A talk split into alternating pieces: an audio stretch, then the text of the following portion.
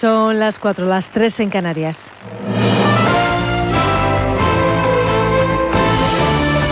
Noticias en Onda Cero. Muy buenas noches. Todo está preparado en el Teatro Real de Madrid para la celebración del sorteo extraordinario de Navidad de este sábado. Comenzará a las 9 de la mañana. En él se van a repartir un total de 2.380 millones de euros en premios. Marta Moruco. Más de 200 años escuchando a los niños de San Ildefonso cantar los números de la suerte y no nos cansamos. Ellos dicen que son la banda sonora de los millones. Los bombos y los números ya están en el Teatro Real bajo fuertes medidas de seguridad. Los niños han estado ensayando dos días a la semana durante meses, repitiendo, vocalizando y siempre al mismo ritmo. Mi número más difícil es el 3033 porque yo no sé pronunciar mejor bien la R y para mejorar eso entonces lo leo todos los días un poco. Ignacio Villarrubio, su profesor, nos recuerda tienen entre 9 y 10 años. Cantan números que no son, o se inventan el número, o por ejemplo les sale el 1 y el 1 es muy difícil de cantar, o se les cae una bola. Se repartirán más de 2.300 millones en premios este año. Por cierto, el 5, el reintegro más repetido en el gordo. El Consejo de Ministros ha aprobado este viernes la subida del salario de los funcionarios que va a entrar en vigor el próximo 1 de enero y el incremento del salario mínimo interprofesional a 900 euros. Ambas medidas van a beneficiar a unos 5 millones de personas. El Ejecutivo ha estudiado además una propuesta elaborada por la Comisión de Expertos encargados de la reforma del Código Penal, en concreto lo relativo a los delitos sexuales. En esa propuesta, cualquier comportamiento sexual hacia una mujer sin su consentimiento podría ser considerado un delito de agresión y, por tanto, estar penado con prisión. Luego está además el delito de violación. Desaparece, por tanto, el delito de abusos sexuales que tanto se criticó tras la sentencia de la manada. Isabel Cela es la portavoz del Gobierno. Que propone castigar con prisión cualquier comportamiento sexual hacia una mujer sin su consentimiento, afirmando que existen dos, la agresión sexual y la violación. La agresión sexual, siempre que sea un comportamiento contra la mujer sin su consentimiento, la violación si se produce penetración. Palabras de la portavoz tras el Consejo de Ministros celebrado en Barcelona que ha provocado muchas críticas en la oposición que entiende que el presidente del Gobierno, Pedro Sánchez, se ha humillado ante el Gobierno catalán, como ha asegurado el líder de Ciudadanos, Albert Rivera. Hoy es un día triste, pero un día triste que empezó anoche. Anoche empezó con una imagen que para mí es la imagen de la humillación, la imagen de la claudicación. Un presidente de la nación española aceptando la tesis separatista. Señor Sánchez, usted viene un día rodeado de policía y se va, pero los catalanes que aguantan cada día Torra no tienen esa protección, por su culpa. El presidente del PP, Pablo Casado, habla abiertamente de traición y exige la comparecencia de Pedro Sánchez en el Congreso porque dice que está poniendo en duda la soberanía nacional. El centro de mando del independentismo catalán ya está en el Palacio de la Moncloa. Un acto de negociación con quien tiene secuestrado a los catalanes es un acto repugnante de por sí.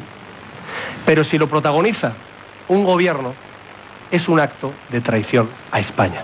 Del exterior les contamos que el aeropuerto de Londres Gatwick ha retomado ya su actividad normal después de suspender durante horas los vuelos por un nuevo avistamiento sospechoso de drones. Los vuelos ya se han reanudado, ha anunciado el aeródromo londinense, el segundo más importante del Reino Unido, en su cuenta oficial de Twitter. De momento hay dos personas arrestadas en relación con los incidentes.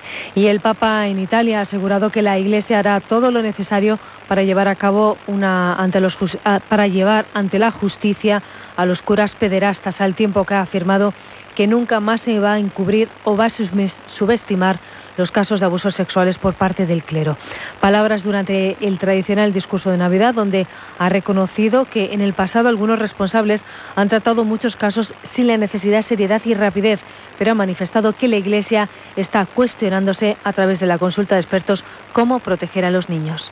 Anche oggi ci sono tanti unti del Signore también hoy hay ungidos del Señor, hombres consagrados, que abusan de los débiles, valiéndose de su poder moral y de la persuasión. Cometen abominaciones y siguen ejerciendo su ministerio como si nada hubiera sucedido. ejercitar el ministerio como si niente fosse. Es todo, la información vuelve a las 5, las 4 en Canarias se quedan con lo mejor aquí en Onda Cero. Síguenos por internet en ondacero.es.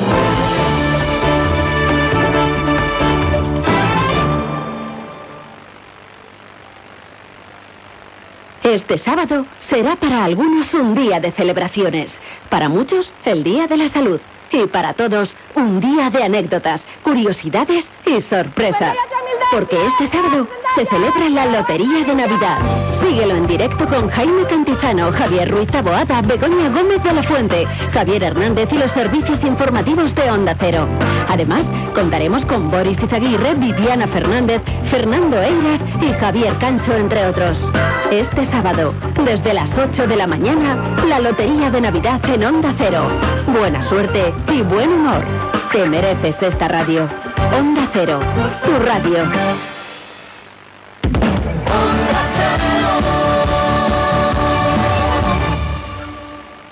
En Onda Cero, quédate con lo mejor. Rocío Santos. Muy buena la tertulia que hacemos en el programa, os la recomiendo. Muy influyente, muy variada, voces muy significadas de la vida pública de nuestro país. ¿Qué pensaría si le cuento que en el lugar donde estuvo su casa, la casa del escritor más importante de nuestra historia, hay hoy en día una zapatería ortopédica? Yo no te quiero perder. Y no hay es usted, ¿no, señor Rovira? Hola, señora Julia, sí soy yo. Qué mono, ¿no? Cantas bien, Dani. Bueno, no, no, no, desen- Bueno. no desentono. Pues ya- ya que, está bien. que no es poco. Al golf tú le has dado alguna vez, ¿no, David? Poquitas, pero alguna. Sí, bueno, eh, joder, si me acuerdo yo en Tenerife que me contaste que jugaste por lo menos una vez. Además, prontito, que te gusta a ti más. A mí me gusta madrugar, me ha gustado siempre, sí. tempranito, tempranito. Y si es con José Ramón, más todavía. Pues tan ricamente aquí estamos pasando la mañana haciendo Pues un programa sí. de radio, por fin no es lunes. Si pudiésemos viajar 80 años hacia atrás, si retrocediésemos al año 38, nuestro trabajo del 22 de diciembre sería transmitir no uno, sino dos sorteos de la Lotería de Navidad. Esto solo ocurrió una vez en la historia y fue en ese año 38. Casi 3 millones de historias contadas detrás de ese hashtag Cuéntalo. Esta semana se ha puesto en marcha sincronizadas.com, una plataforma que pone en contacto a mujeres que quieren correr juntas a cualquier hora y en cualquier lugar sintiéndose seguras. Es hora de hablar. Y sobre magia cotidiana hablamos esta noche aquí en Los Encuentros Cercanos en La Rosa de los Vientos eh, con Ana Soljon. Es autora de un libro titulado Pequeño Curso de Magia Cotidiana. Los diálogos son de José Luis Cuerda. Hay que respetar el texto tal y como el texto ha sido creado por el guionista. Pueden cambiar palabras. No, no, que las dejen de... Como están, ¿no? Sí, que es imposible meter morcillas porque no se puede mejorar un texto de, de José Luis. Fran Perea, buenos días. ¿De qué te ríes? Qué bonito, ¿no? De la, de la presentación tan bonita, oye. Su nombre auténtico es José Gómez Romero. ¿En casa cómo te llaman? José Gómez Romero. Mi hermano me llamaba Diango. Si me puede hacer luego lo de el- eh, Julio, lo del revert. Sí, lo puede ya- hacer un sí, momento. ya- ya lo ha hecho antes. Ah, ya lo he hecho. Es que me, me encanta escucharlo en, en el túnel del Pardo, es que da una sensación maravillosa. Fernando, buenos días. ¿Qué tal? Buenos días. Vamos al grano que Pero no, no- quiero tirarme aquí una eternidad. y Pero que no acabe... corras tampoco, no, no corras. Espera, déjame que te presente, que hable un poco cómo te va la jornada. La persona que es gafa a él no le suele pasar nada. El personaje lo que ocasiona son alrededor suyo catástrofes, pero él suele salir indemne. O sea, encima, encima de ser gafa, encima eso, ¿sabes? Bueno, pues... Le toca a usted, creo. Así es que lo pone aquí pequeñito. Claro, Perdón. sí, sí, si es que está escrito antes Está pone- abajo. donde pone Alexa y ahí habla usted. Es que aquí tenía que haber metido usted un salto de Sí, página sí, para sí, sí, es que fascinante. aparezca Es- arriba.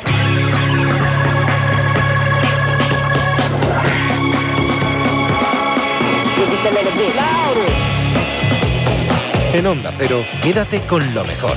Rocío Santos.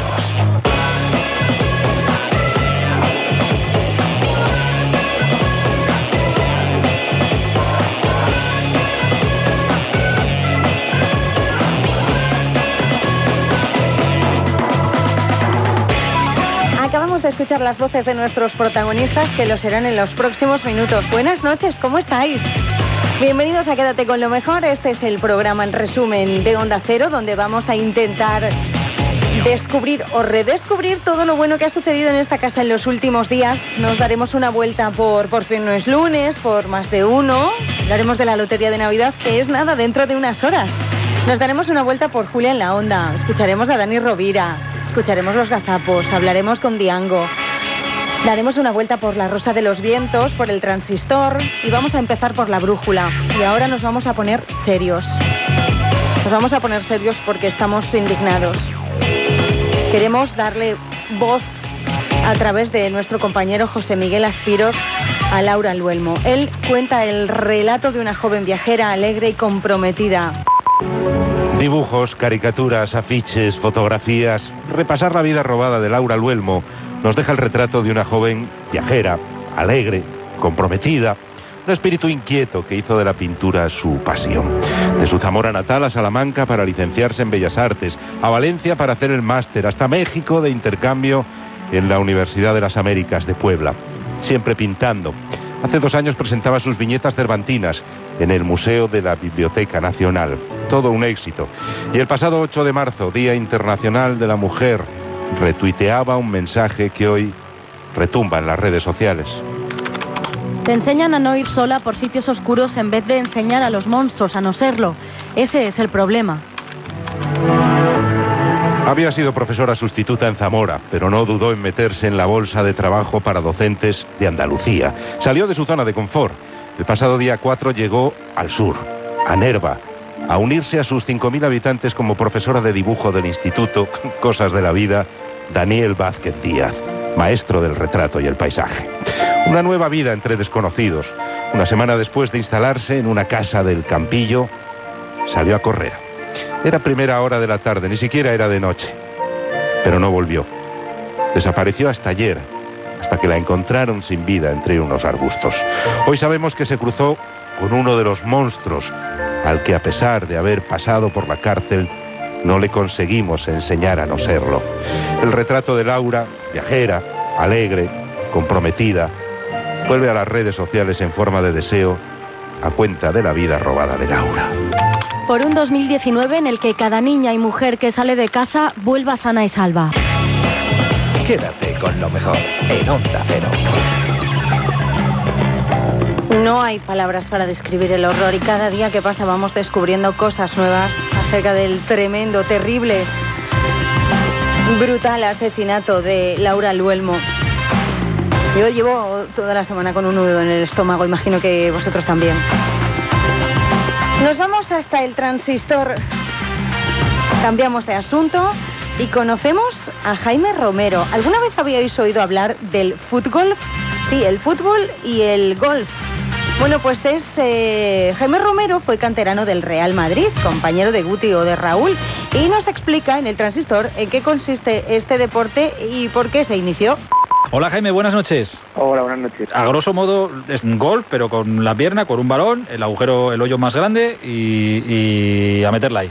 Eso es así, ¿no? Tal cual. Sí, es, es igual que, el golf, las normas son las mismas. Eh, cuantos menos golpes haga, pues mejor. Eh, lo único que cambia es el tamaño de la pelota, lógicamente es un balón de fútbol. ¿Mm? talla 5 y luego los tamaños del agujero del golf lógicamente son más grandes porque si no no entraría la pelota de, fútbol. Javier, pero ¿cómo, cómo, cómo te metes, cómo descubres tú el fútbol? Bueno, pues yo hace unos años me hablan que, que hay un campo en Castilla-La Mancha, de Ciudad de Alcázar de San Juan, y hay un campo en Illescas, claro, como yo siempre he sido un fiebre del fútbol, pues mm, me encanta, entonces pues voy a probarlo. Y desde el primer día pues, pues me engancha, entonces a partir de ahí pues bueno, pues ya he seguido, he seguido jugando. Es que, claro, los que habéis sido futbolistas en esto tenéis mucha ventaja, porque da igual que pasen los años. Yo me acuerdo que jugué con Víctor Muñoz un partido, Víctor Muñoz ya cuando era entrenador. ¿Pero de, qué? ¿De fútbol? No, no, de fútbol, de fútbol. Ah, Pero claro. ¿Tú jugaste con Víctor Muñoz? Con Víctor Muñoz. A, un, sprint le ganaba. ¿Hay, fotos de eso o no? Sí, bueno, sí, pero si era en el retiro, era, sí, sí. Pero claro, te ponía un pase a 50 metros, 60 metros, te la ponía en el pie. O sea que físicamente da igual que la calidad la, la lleváis puesta. Ahí tienes ventaja, ¿no, Jaime? Bueno, está claro que si has jugado al fútbol y a un nivel más o menos profesional, pues mm, más o menos tienes que tener una calidad, sobre todo la precisión del balón. Pero no todo el mundo que ha jugado al fútbol, pues bueno, pues el fútbol cambia mucho porque influye también, tienes que jugar con las caídas, con los bunkers, con el agua. Eh, por ejemplo, aquí tenemos ahora a Fabián Ayala, que es uno de los top 10 del, del Mundial, jugador de, del Valencia, de la selección argentina pero ha habido jugadores que han jugado en otros países y bueno, no han tenido ese éxito que, está teniendo Falla Ayala, por ejemplo. Perdona, Jaime, ¿qué es más difícil? ¿La salida, el, approach, es decir, el, acercamiento? ¿Cómo sabes? O, esto, o, el pad, porque yo imagino, claro, en, golf la pelota a lo mejor mm, la controlas un poco más, ¿no? Porque pesa más. Eh, en el fútbol hay muchos botes y hay más descontrol. Bueno, aparte que, en fútbol se juega con el pie, que es mucho más difícil manejar todo con el pie que con, que con la mano. Entonces, dependiendo de los hoyos, hay hoyos que la salida es más complicada porque tienes eh, un obstáculo de agua o un bunker o la calle muy estrecha. y, pero luego eh, patear también es muy difícil. Por ejemplo, aquí en este mundial nos hemos encontrado con unos hoyos que, que son muy rápidos, ahí se hace muy cortito, con muchas caídas, a lo mejor detrás del hoyo tienes un bunker o un obstáculo de agua a un metro, que si te pasas te vas al agua al bunker, por lo tanto la precisión también, también es muy importante. O sea que también sois pejilleros con el tema del césped, ¿no? Que no, es, que no pasa solo en el fútbol, que aquí también hay que medir el césped que esté bien cortadito y bien puesto. Claro, aquí por ejemplo en Marrakech el campo, el, el césped está muy cortito, por lo tanto la pelota corre más. Entonces a la hora de patear tienes que tener en cuenta eso para no darle muy fuerte porque si no te vas a pasar y, como te pases ya te digo que tienes un obstáculo de agua, obstáculo de bunker y entonces pues bueno pues pierdes dos tres golpes fácilmente. Y aquí, perdona, ¿quién sería eh, un exfutbolista que crees que podría triunfar en esto? Porque no, imagino que es más de técnica que de potencia. No sé, por ejemplo, ¿se le daría mejor a Zidane eh, que a Roberto Carlos, por ejemplo, o Ronaldinho? ¿A qué exjugador así ves que, que se le podría dar bien esto? Él estuvo con Raúl y Guti en la cantera del Madrid, oye, ahí había calidad. Yo creo que, por ejemplo, eh, Roberto Carlos en cuanto a potencia, pero claro, aquí cuanto más fuerte le des tienes que tener más precisión, porque lógicamente es más difícil. Roberto te la saca del ejemplo, Gut- Gut- Guti, que fue compañero mío, seguro que sería un crack a- al fútbol, porque técnicamente, pues yo no he, yo no he jugado con un, con un jugador que, con más capacidad técnica que, que Guti, entonces para mí, yo creo que Guti sería un excelente jugador de fútbol. ¿Y no, no, no le ha llamado para intentar convencerlo, Jaime? Sí, sí, lo he visto un par de veces, además he hablado con él, eh, porque a él le gusta mucho el, el golf y en Talavera coincidimos, pero decía, no, no, yo no tengo ya las piernas para todo esto, que yo prefiero golf y tal. Pero tú le has Pero dicho que no hay que correr. gustaría- me algún- no, no hay que correr, pero es verdad que al final se hace duro, pues son muchos días de competición, estás todo el tiempo pegándole al balón y los músculos se resienten. Ahora mismo llevamos ya tres días y es verdad que tienes que estar físicamente bien, pero bueno, eh, seguro que está físicamente bien y el día que lo, que lo pruebe le va a encantar.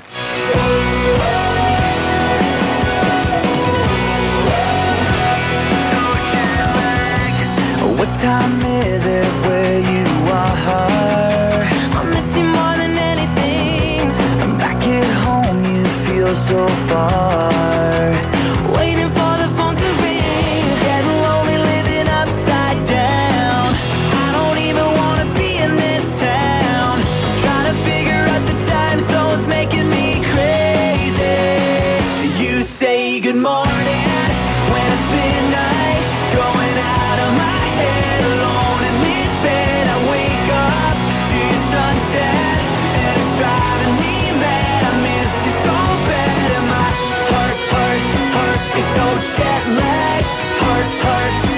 so jet so jet. It's so jet lagged. What time is it where you are? Five more days and I'll be home. I keep your picture in my car. I hate the thought of you alone. I've been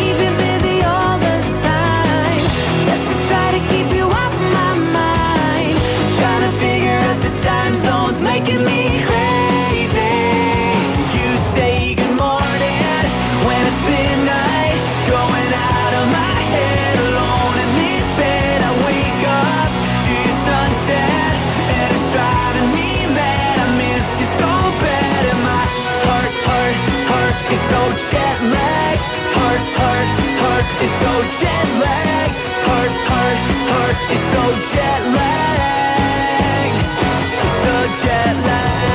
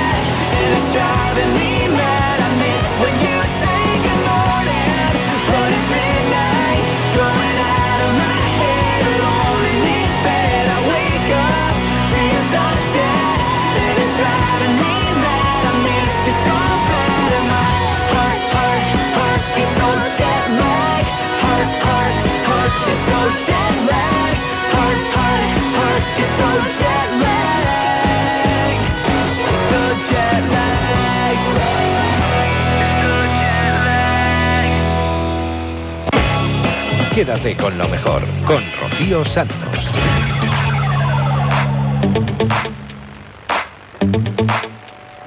Ya está a la venta el nuevo número de la revista Año Cero y en La Rosa de los Vientos hemos hablado del tema de portada la semana pasada, el negocio de las drogas. Miguel Ángel, muy buenas, ¿qué tal? Muy buenas noches, Bruno. La semana pasada estuvimos hablando en este programa en La Rosa de los Vientos de ese dinero que mueve el narcotráfico, la guerra contra las drogas. eh, Tiene muchos puntos oscuros y en este reportaje se demuestra los puntos oscuros ocupan mucho, demasiadas incógnitas. Exactamente, yo creo que en el artículo se refleja bastante bien, ¿no?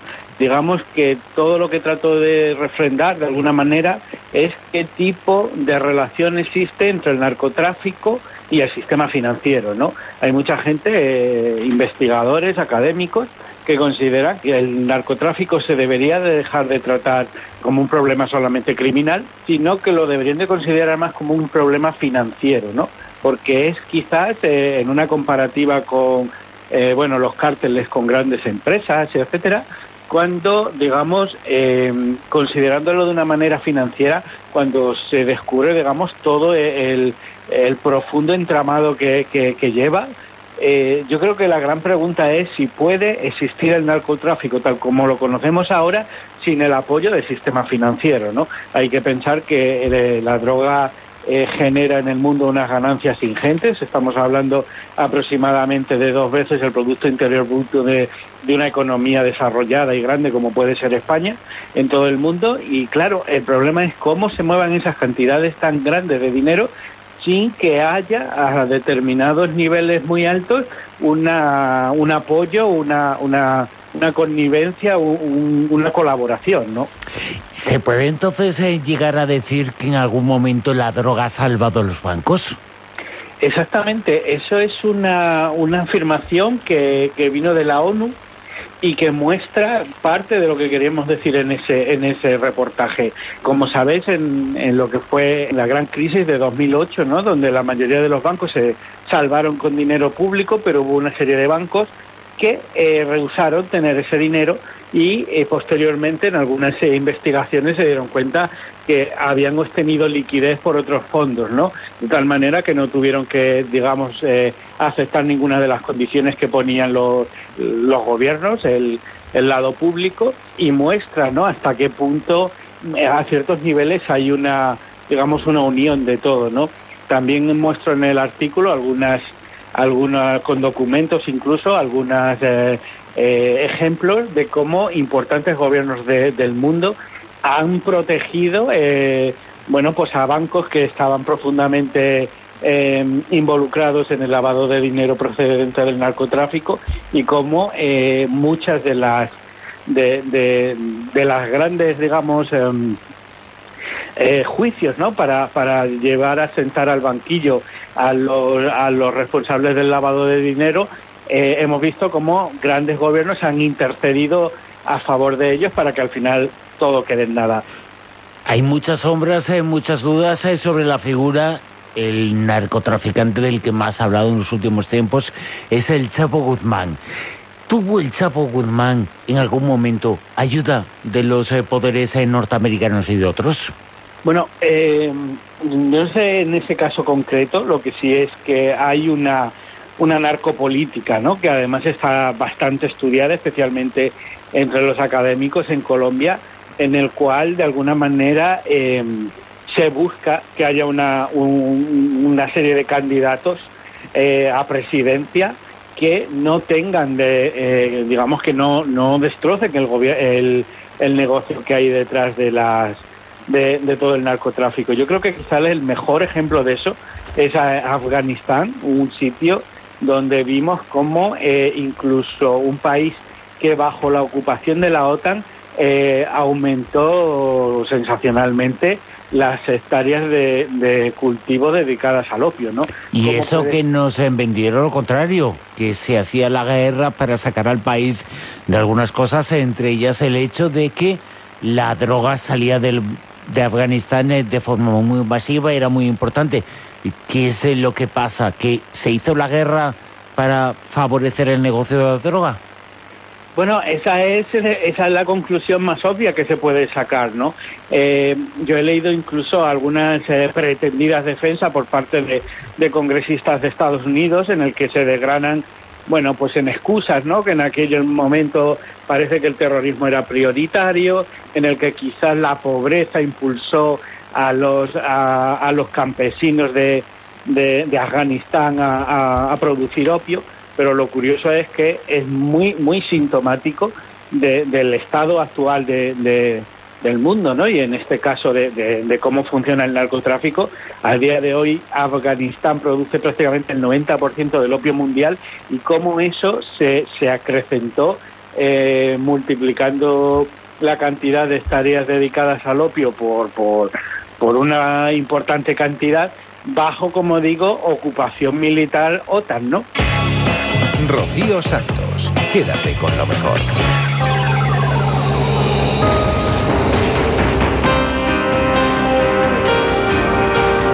Ecos del pasado de La Rosa de los Vientos, con Laura Falcón Lara, hemos hablado de las personas que se dice que son gafes. ¿Atraen de verdad la mala suerte?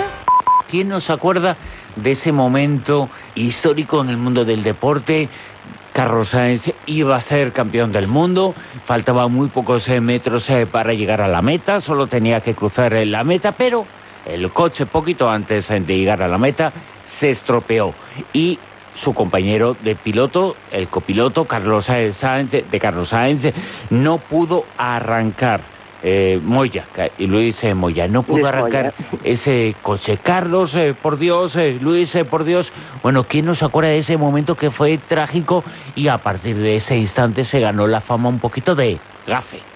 Es que no es la primera vez que le ocurre. En ese caso, sí, la frase que trata de arrancar los Carlos por Dios a 700 metros de la meta, pues pasó a la posteridad. Incluso se provocaron, porque en España somos así, mogollón de gags eh, humorísticos, ¿no? Eh, pero que no era la primera vez. Desde entonces se ha quedado otras cuatro veces a las puertas eh, de, de, cruzar una meta y ha sufrido un sinfín de accidentes. Parece que realmente eh, dentro del oficio de piloto, pues es uno de los pilotos más gafes que tenemos. Desde luego que eh, tiene esa historia, pero ese momento fue eh, fue tremendo. Trata de arrancarlo, por Dios, eh, trata de arrancarlo. Eh, es que estaba llegando a la meta, eh, iba a pasar a la historia como campeón por enésima vez en del campeonato de rallies y sin embargo se quedó ahí. Fue una cosa absolutamente trágica y, y, bueno, marcó el inconsciente colectivo, que es lo que tienen este tipo de casos. Efectivamente, como por ejemplo el siguiente del que vamos a hablar, eh, que bueno que se le conoce de hecho con el sobrenombre del, eh, del tío más cenizo del mundo. O sea, eh, es complicado, creo yo, que, que, alguien se gane ese apelativo, ¿no? Como el de la este película El Protegido, un poquito, ¿no? Eh, sí, más o menos. O sea, este señor realmente tiene un buen récord. El señor se, se llamaba eh, Reinhold Boyer, se le llama el coleccionista de catástrofes y se le etiquetó como el tío más cenizo de todos los tiempos por, eh, por parte del cronista Justin Case, porque el hombre por lo visto sobrevivió a un auténtico historial de catástrofes que vamos, que ni Bruce Willis, o sea, en este caso eh, pues incluye de todo, desde inundaciones, tifones, incendios, terremotos, hasta ladillas pilló el pobre señor. Es decir, eh, es lo que se conoce como un cenizo. Sí, sí, sí, de aquellas personas que dicen, mejor no te levantes de la cama, quédate ahí y no te me acerques, porque realmente el pobre hombre, bueno, eh, es que, vamos, tiene todo, todo, todo tipo de sucesos en su vida. Desde luego que sí. Reinhold Boyer, bueno, pues tenemos eh, que huir por completo de él. Eh, pues, como no estaría mal huir cuando en un taxi te toque el siguiente personaje. Sí, la verdad es que yo de la compañía lo hubiera despedido ya, si no es que es autónomo. Este señor, no sabemos el nombre, no, no, no, no ha salido a la luz pública el nombre, pero sí que se le conoce como el taxista más gafe y probablemente negligente de todos los tiempos. Es eh, protagonista de una tragedia, de una casualidad inverosímil, y es que el mismo día, el 21 de julio de dos años consecutivos, el 74 y el 75, este hombre atropelló ambas veces, con resultado de muerte, a dos hermanos que tripulaban una bicicleta por las calles de Hamilton en Bermudas. Eh, aparte, estos, estos eh, chicos, en ambos casos, un hermano tenía 17 años y el otro, el hermano pequeño, un año menos. Es decir, eh, increíble la casualidad. Pero para acabar de rizar el rizo, en ambas ocasiones viajaba con el mismo pasajero. a saber si el gafe es el pasajero o es el conductor. Desde luego que sí, eh, porque si hay dos, eh, ¿por qué la culpa es de uno? Igual es del Sí, otro, claro. ¿no? O- A este personaje hemos hablado de cenizos, eh, de gafes, eh, pero a este le conocían como la mosca. Sí, sí, la verdad es que los apelativos también tienen una que, ¿no? En este caso el señor Luis eh, Yáñez, se le llamaba la mosca, porque ahí donde iba la cagaba, así de literal, ¿vale? Según cuenta, por ejemplo, un amigo suyo que lo vivió en vivo y en directo, una de las cosas más graciosas que le ocurrió fue el naufragio de la Expo 92. Y cuando decimos naufragio, lo decimos en sentido real, no es figurado, porque lo que nadie esperaba en Sevilla es una de las estampas quizás más hilarantes de toda la, la Expo, que fue ver el hundimiento en pleno Guadalquivir de una réplica de la nao Victoria durante la inauguración de la Expo, con el pobre curro además a punto de perecer ahogado. Fue, la verdad, es que eh, todo un anticipo de lo que iba a ser pues una escena cómica y de esas eh, situaciones absurdas que a veces pues somos capaces de protagonizar eh, los españoles, ¿no? Teniendo en cuenta que pues habíamos llegado a América eh, con tres chalupas, no fuimos capaces en pleno siglo XX de mantener un puto barquito a flote en mitad del Guadalquivir. Sí, Verdad que sí, eh, fue una historia que también tuvo su aquel y fue muy recordada y muy comentada y muy muy vista. Patética. Eh, era del año 92, eh, llega a ocurrir ahora con las redes sociales y, y la que Bueno, se monta, pues, tremenda. No, hubieran hecho memes para aburrir, seguro. En Onda Cero, quédate con lo mejor. Rocío Santos. Nos pasamos el día haciendo rituales de los que no somos conscientes. La vida entera la hacemos siguiendo un orden, un criterio, posiblemente una magia. Pues de ella, de la magia cotidiana, hablamos en encuentros cercanos con la filósofa Ana Soliom. Un placer eh, tenerte aquí, porque todo en la vida es magia. Todo lo que hacemos eh, durante las 24 horas, incluso cuando no somos conscientes eh, de ello, estamos haciendo siempre magia porque todo tiene un propósito, ¿no? Sí, exacto, y en la intención, todo lo que hacemos. Estoy de acuerdo en ello, absolutamente. Fíjate, tú comenzaste escribiendo ese libro Filosofía porque eres eh, eh, estudiaste filosofía, eres eh, filósofa y ahora dedicada a la psicología personal, pero en el fondo todo es eh, filosofía, todo es eh, comportamiento. Bueno, es acercar la filosofía a la vida cotidiana. Siempre ha sido mi propósito vital, digamos, que no quedamos solamente en la mente, pero que bajemos al cuerpo también y así podemos existir con más felicidad en nuestra vida cotidiana. Tú llegaste desde Hungría, estás en, Barcelona ahora, formas parte de esa gente que vino aquí a ayudarnos y nos Sí. llenas eh, muchísimo eh, porque hemos visto una imagen tuya. eh, esa sonrisa que tienes, yo creo que la sonrisa no es eh, carcajada, es una disposición, es una apertura mental a lo que está ocurriendo en, en el mundo. Fíjate, yo hace poquito en clases eh, de yoga eh, me decía la, la profesora, la postura, la posición de apertura. Es decir, no es reírse, También. es sonreír, llena más casi con una risa, ¿eh? También, también, pero es muy importante que fisiológicamente, cuando ponemos, mm, bueno, los músculos para sonreír, hay algo en nuestro cuerpo que no sabe distinguir si sonreímos porque somos felices o vamos a ser felices porque estamos sonriendo. Entonces, es también un pequeño ritual de acordarnos siempre que una sonrisa es el camino más corto entre corazones, entre personas, entre el mundo. Entonces sí, es una apertura, como dices tú. Hablas eh, mucho de Oriente en tu trabajo, en tu libro. Vivimos aquí en lo que hemos venido a llamar Occidente. Oriente está muy presente en todo lo que nos cuentas. Y si tenemos Sí. que elegir un país, eh, eh, sería injusto, pero la presencia de Japón en tu trabajo es eh, Sí. muy notable, ¿no?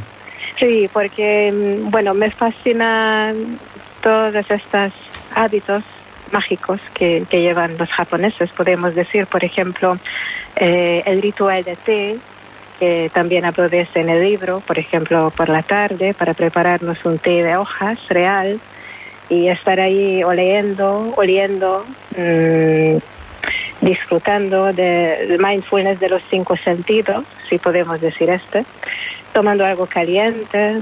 Eh, entonces ahí llevan, podemos decir, quizás una conciencia distinta de las cosas cotidianas y yo creo que en esta presencia podemos aprender algo, ¿no? Mm, Aunque por seguro hay otras cosas que ellos pudieran aprender de nosotros. Eh, Fíjate, ellos en Japón eh, llevan muy a rajatabla eso de la mejora constante.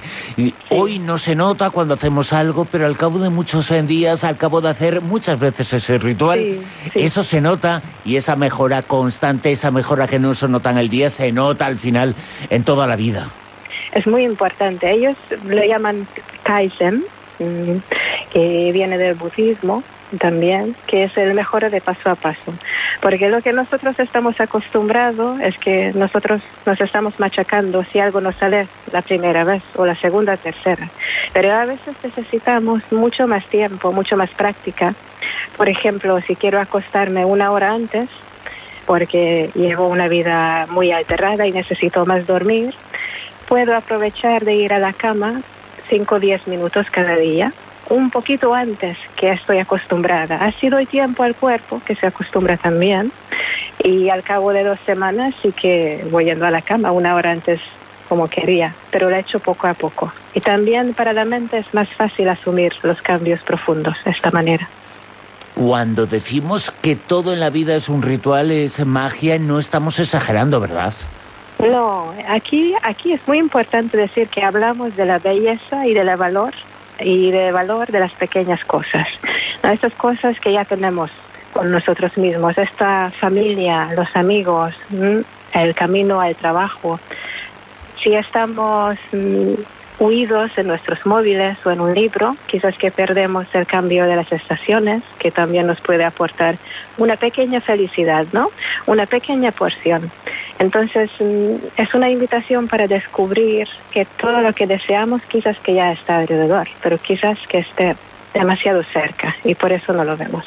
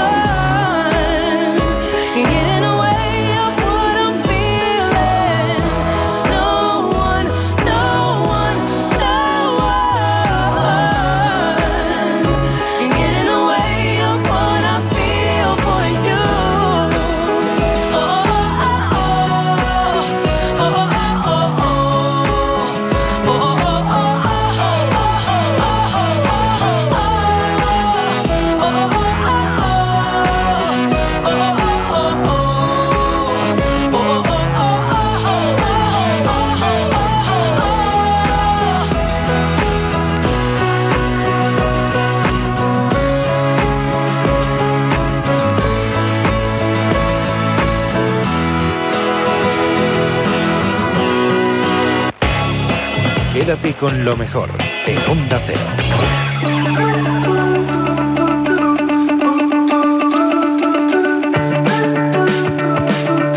Dejamos ya la Rosa de los Vientos y nos vamos a Por fin no es lunes. Hemos tenido la suerte de charlar con la directora Iciar Boyain y también con Carlos Acosta, el protagonista de la nueva cinta de la directora.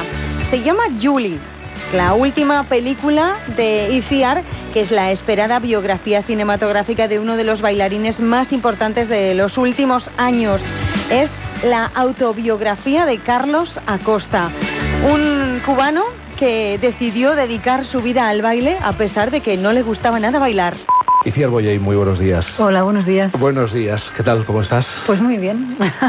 Una película que habla de él y él es protagonista. Carlos Acosta, muy buenos días. Buenos días, buenos días, gracias por invitarme. ¿Qué tal? ¿Cómo estás? Todo bien, todo bien aquí, con mucho frío en, en Inglaterra, pero, pero todo bien, todo bien. Bueno, y, Iciar, ¿cómo llegas a la historia de, de, de Carlos? ¿Por qué te tomas ese camino? Eh, la historia le llega primero a Paul Laverty, el guionista. La historia está Carlos y, y una productora británica, Andrea Calderwood, que llevan tiempo detrás de llevar esto a la pantalla y no encuentran un guion que les guste. Y entonces se lo proponen a Paul. Y Paul a su vez me propone a mí, porque hemos quedado los dos en que la siguiente película después de El Olivo, mi- mi, película anterior, la íbamos a hacer juntos. Entonces los dos nos leemos la biografía de Carlos, que es fascinante. Está publicada además en español, sin mirar atrás. Y nos pareció que había un montón de cosas de las que hablar, que el personaje de Carlos es extraordinario, que su viaje desde ese barrio humilde de La Habana hasta ser un- una estrella como es Mm. hoy en el Reino Unido es impresionante. Su infancia, sus raíces, es un hombre que además vuelve en, en la madurez a, a construir allí su, su compañía. Había un montón de cosas de las que hablar con la película y, y además es una historia muy bella, es una historia muy bonita, con mucha dureza a veces, pero muy bonita. ¿Y por qué el amor? ¿Por qué se incide? Es una historia también de amor. Es una historia de amor con su padre. Eh, Carlos no quiere bailar, como hemos escuchado. Mm. Carlos quiere ser libre en un barrio en el que estaba, como quien dice, asilvestrado. Y su padre lo obliga, como forma de sacarle de la calle y también porque intuye un talento especial en este Mm. niño. Entonces, Carlos tarda tiempo en hacer ese clic, en, en- en convertir en la danza su, su refugio. Y, y hay una relación ahí muy potente con el padre, Mm. porque es, es, es un padre que le empuja a salir fuera de la isla, Mm. que le aleja de la familia y al mismo tiempo es, el- es un poco el, el motor Mm. de que Carlos haga una vida fuera ¿no? y, y de éxito. Carlos, vamos a hablar de, de tu historia, de, de tu vida, pero eh, tú no querías ser bailarín. A mí no me gustaba, a mí no me gustaba. Yo bailaba breakdance, eh, estos, estos bailes callejeros, eh, bueno, todo, todo el mundo en Cuba cuando abre los ojos ve danza alrededor, ¿no? Porque por un rincón está tus abuelos, tu mamá echando un pasillito de un bolero o cualquier cosa, siempre estás viendo danza, ¿no? Pero el ballet era conocido para nosotros, nosotros la familia de nosotros, una familia muy humilde, que no teníamos orientación artística de ningún tipo, no habían libros en la casa, eh, el ballet, ni soñarlo, el ballet no sabíamos lo que era, eh, y para todo muchacho de 9 o 10 años que comienza a estudiar ballet, el ballet puede resultar lo más aburrido del mundo, ¿no? Especialmente para alguien que lo que quería era jugar fútbol y, y estaba más orientado para el deporte. Entonces, no, a mí no me gustaba el ballet para nada. Tú vas a ser el primer Romeo negro de la historia. Sí, bueno, eso realmente eh, es una de las pinceladas, ¿no? Eh, aunque yo prefiero, o sea, si vamos a hablar de, de la carrera mía artística, pues yo creo que yo he logrado sensibilizar a, a todo el mundo, no solamente a, a- a los negros, ¿no? Eh, pero claro, eh, su sueño era eso porque era descendiente de esclavo y claro, el viaje, el, el viaje es mucho más mayor. Él venía de esa descendencia y claro, era casi ir en contracorriente. Y él, él luchó y luchó, luchó porque sucediera y, y al fin lo logró, ¿no? Eh, luchando conmigo, luchando contra todos los obstáculos, con el hecho de que me botaron de la escuela, me agarró de la mano y siguió eh, buscando otra escuela y me becó en Pinas del Río, en fin. Y al final, cuando él me vino a ver la primera vez haciendo el lago de los cisnes en el Royal Ballet, él estaba llorando, eso fue muy, muy, muy conmovedor. Y Ciar, contar la historia de Carlos es también contar la historia de un periodo determinado en Cuba, ¿no? Un periodo Mm. además difícil, donde eran muchos los cubanos que, que tenían Sí. que verse obligados a salir de la isla. Claro, la vida de Carlos, esto es otra cosa que nos atrajo mucho a Paul y a mí, eh, porque Carlos tiene ahora 45, entonces los últimos 45 años son la vida de la isla y la vida de la familia de Carlos, que en la película también está, está muy presente, la familia de Carlos, es la vida de tantos cubanos. Entonces hay un momento muy duro en el que, en, en los 80, en el que hay mucha gente que se marcha de Cuba al exilio, a Miami, y parte de la familia de Carlos se va, esto desgarra a la familia. Luego hay un momento en que Carlos vuelve y es justo en el periodo especial. Él además ve un reportaje muy duro de balseros desde el Reino Unido y se queda destrozado porque está viendo a su gente marcharse a la desesperada en balsa. Él llega, se encuentra con que la gente se quiere ir. Es seguramente el periodo más duro en la historia de Cuba, ¿no? Cuando cae en la Unión Soviética, la ayuda se acaba, la economía se colapsa. Y luego está ese presente, porque Carlos está hoy en esa Habana que está cambiando, en esa Habana de gente como Carlos que vuelve, que quiere invertir en su país, que quiere devolver también lo que se le ha dado, que ha generado esta compañía de bailarines maravillosos, que la compañía Costa Danza es excepcional. Entonces están las tres épocas, ¿no? Al contar la vida de Carlos y de su familia, había que contar esto también y es parte de la riqueza, creo que, de la, de la película y de la historia. La historia de, de Carlos Acosta se estrenó ayer viernes 14 de diciembre, se puede ver en los cines de nuestro país. Yuli y Ciervo Yaín, muchísimas gracias por acercarnos A vosotros, eh, por con tu trabajo la realidad, la vida, la historia de, de Carlos Acosta de Yuli. Carlos, muchísimas gracias por estar Gracias, con nosotros. gracias, gracias. Un abrazo grande. Un abrazo, Carlos. Va, va, un beso.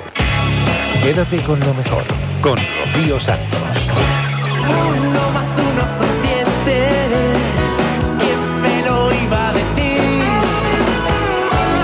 Era tan fácil ser feliz. ¿Cuántos años llevo aquí? ¿Cuántos me pueden quedar? ¿Cuál es el precio exacto de la felicidad? ¿Quién se acordará de mí? Seguro que os acordáis de la sintonía de esta serie, ¿verdad? El que canta es el genial Fran Perea, que también era uno de los protas, Marcos Serrano. Bueno, pues ha estado en Por fin no es lunes con Jaime Cantizano hablando del lanzamiento de su último disco y de su último trabajo literario que se llama Viaja la Palabra. Sí, vamos a hablar de tu libro y de tu, y de tu disco, que se llama Viaja la Palabra, pero por favor explíqueme, ¿qué es eso de la crisis de los 40 años? Has Eso- llegado a los... ¿Tú tienes crisis? ¿Vives la crisis? o? La, la he enfrentado directamente. Eh, me, me he hecho un disco, un libro y digo, venga, ahí. La, he bloqueado, como en Twitter. Y, de- y decías, eh, me lo voy a tomar tranquilamente. Esto de cumplir los 40 años me lo voy a tomar tranquilamente y todo lo contrario. Bueno, sí, al final, eh, eh, o sea, ha sido un proceso muy bonito el del disco y el libro porque me ha, me ha ayudado para, la verdad, ponerte delante un papel en blanco y, y escribir y tal a esta edad está muy bien porque de pronto te das cuenta de que creías que había superado cosas que no había superado, eh, eh, que cosas que, con las que no estaba reconciliado del todo de pronto te reconcilias. Está, yo lo- la verdad es que lo recomiendo como ejercicio a toda la gente que vaya llegando a los 40 que lo haga. Eh, pero luego es verdad que eh, te metes a... Yo además coproduzco el disco, con lo cual ya te... En fin, pues nada, te, te metes en un lío eh, estupendo. Pero bueno, a- a- lo que hablamos, ¿no? Al final disfrutas mucho más de las cosas en las que estás implicado realmente que, que aquellas que, bueno, pues que no, en las que tienen menos implicación. ¿Estás diciendo que tu disco y tu libro, Viaja la Palabra, ha sido una especie de terapia, terapéutico? Sí, un poco, sí, sí, la verdad es que, que sí, llevaba ocho años sin, sin editar un disco y, y, y sí, ha sido, la verdad es que ha sido muy bonito volver a, a la música y volver de esta manera, o sea, con este disco tan reposado, tan reflexivo y, y bueno, que, eso que me, ha- me ha ayudado a... Bueno, también a darme cuenta de que llego a los 40 habiendo hecho eh, muchísimas cosas y no esta cosa de decir, bueno, llego a los 40 y mm, eh, no sé dónde está mi vida. Tengo que comerme Eh, la vida. No, o, o a esta cosa de la crisis de decir, no he aprovechado hasta ahora el tiempo. Y yo la verdad es que, mm, bueno, haciendo este ejercicio me he dado cuenta de que he aprovechado muy bien el Mm. tiempo, o sea que muy bien. No, no, tiene buen tipo, ¿eh? Jaime viene... em, Sí, está bien. La madurez, eso es la madurez. La madurez Mira, eh, punto, estamos ¿no? hablando de, de literatura, de música, de cine, de teatro, de, de televisión. Esta semana hablaba con un amigo que se dedica a esto también, del mundo de la comunicación, y decía, es que en este país se mira como mal si uno se dedica a hacer varias cosas. Eh, o se mira con desconfianza y además se, cri- se critica eh, y no se mira, eh, no se mira... no se sí, mira. la verdad es que tendemos a, a poner una etiqueta, ¿no? A Sí. tener como que lo desconocido nos causa mm, pavor y como decir, bueno, yo te tengo que ubicar en un lugar, ¿no? Como, venga, aquí, tú eres esto, Sí, para sí, que yo te reconozca y sepa lo que eres, ¿no? Y cuando el- hacen más, yo en mi caso pues me pasa muchas veces, ¿no? Como que, que, en fin, a veces tienes que, piensas que tienes que hacer siempre un poquito más, como que decir, oye, que tienes que convencer un poquito más, ¿no? Que, que a lo mejor alguien que se dedica solo a, a una cosa. Pero bueno, mira, eh, esa huida hacia adelante que se llama. ¿Tú te has sentido en- encasillado, marcado, señalado en algún momento? Eh, sí, sí, sí, hombre, claro. eh, hombre, yo también tengo un hándicap muy fuerte que yo hice una serie que tenía, fue la- uno de los últimos éxitos de la televisión analógica. Es verdad. eh, que nosotros teníamos un 40% por, por ciento de share, o sea, quiero decir, nos veían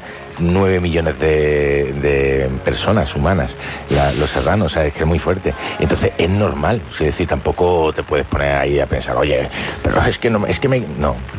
Ahora lo que hablábamos antes, también ahora llegando a esta edad ya dice uno, bueno, qué suerte haber podido participar de aquello, ¿no? Y, y las cosas que me ha dado, ¿no? Porque has comentado lo de Finlandia, pero lo de Serbia, o sea, poder salir fuera de España a trabajar, a, a hacer un proyecto, a hacer proyectos fuera, pues también ha sido gracias a eso, o sea que al final hay que estar agradecido a lo que uno le ha tocado vivir y, y- y estupendamente. Explícame eso de Finlandia. En su momento eh, erais muy conocidos en ese país y en otros muchos países, pero es que se han seguido acordando de ti.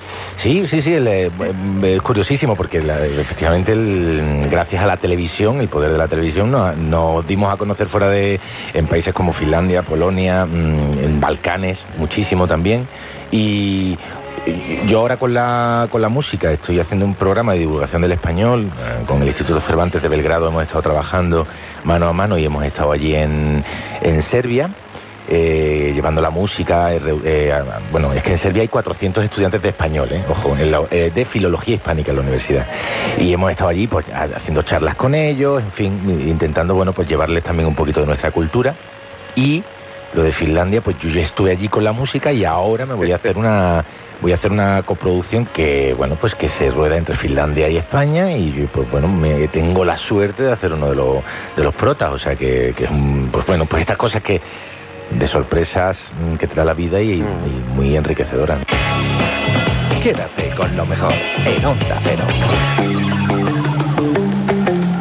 Ponemos el cierre a esta primera hora del programa con Fernando Eiras, que cada fin de semana, a por fin no es lunes, nos lleva la extra actualidad.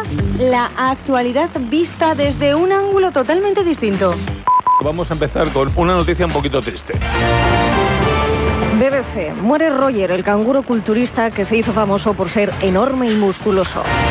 Te ríe, te ríes, Jaime, pero el canguro Roger se hizo viral aplastando un cubo de metal. Es- era un canguro que estaba tocachas, te lo juro, hace un par de años y de- dio vueltas Lo he de- visto, de muchísimos memes. Era un canguro rojo, medía dos metros, pesaba 90 kilos y tenía un harén de 12 canguras. Bueno, Roger murió de viejo y ha recibido en las redes condolencias de todas partes del mundo y de todo tipo de celebrities, incluido Jean-Claude Van Damme. claro, claro. Te lo juro. Esto demuestra que los actores de las películas de acción, además, solidaridad por, la- Entre- por los entre colegas. Exacto.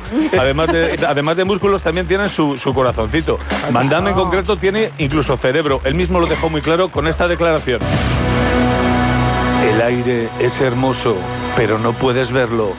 Es suave, pero no puedes tocarlo.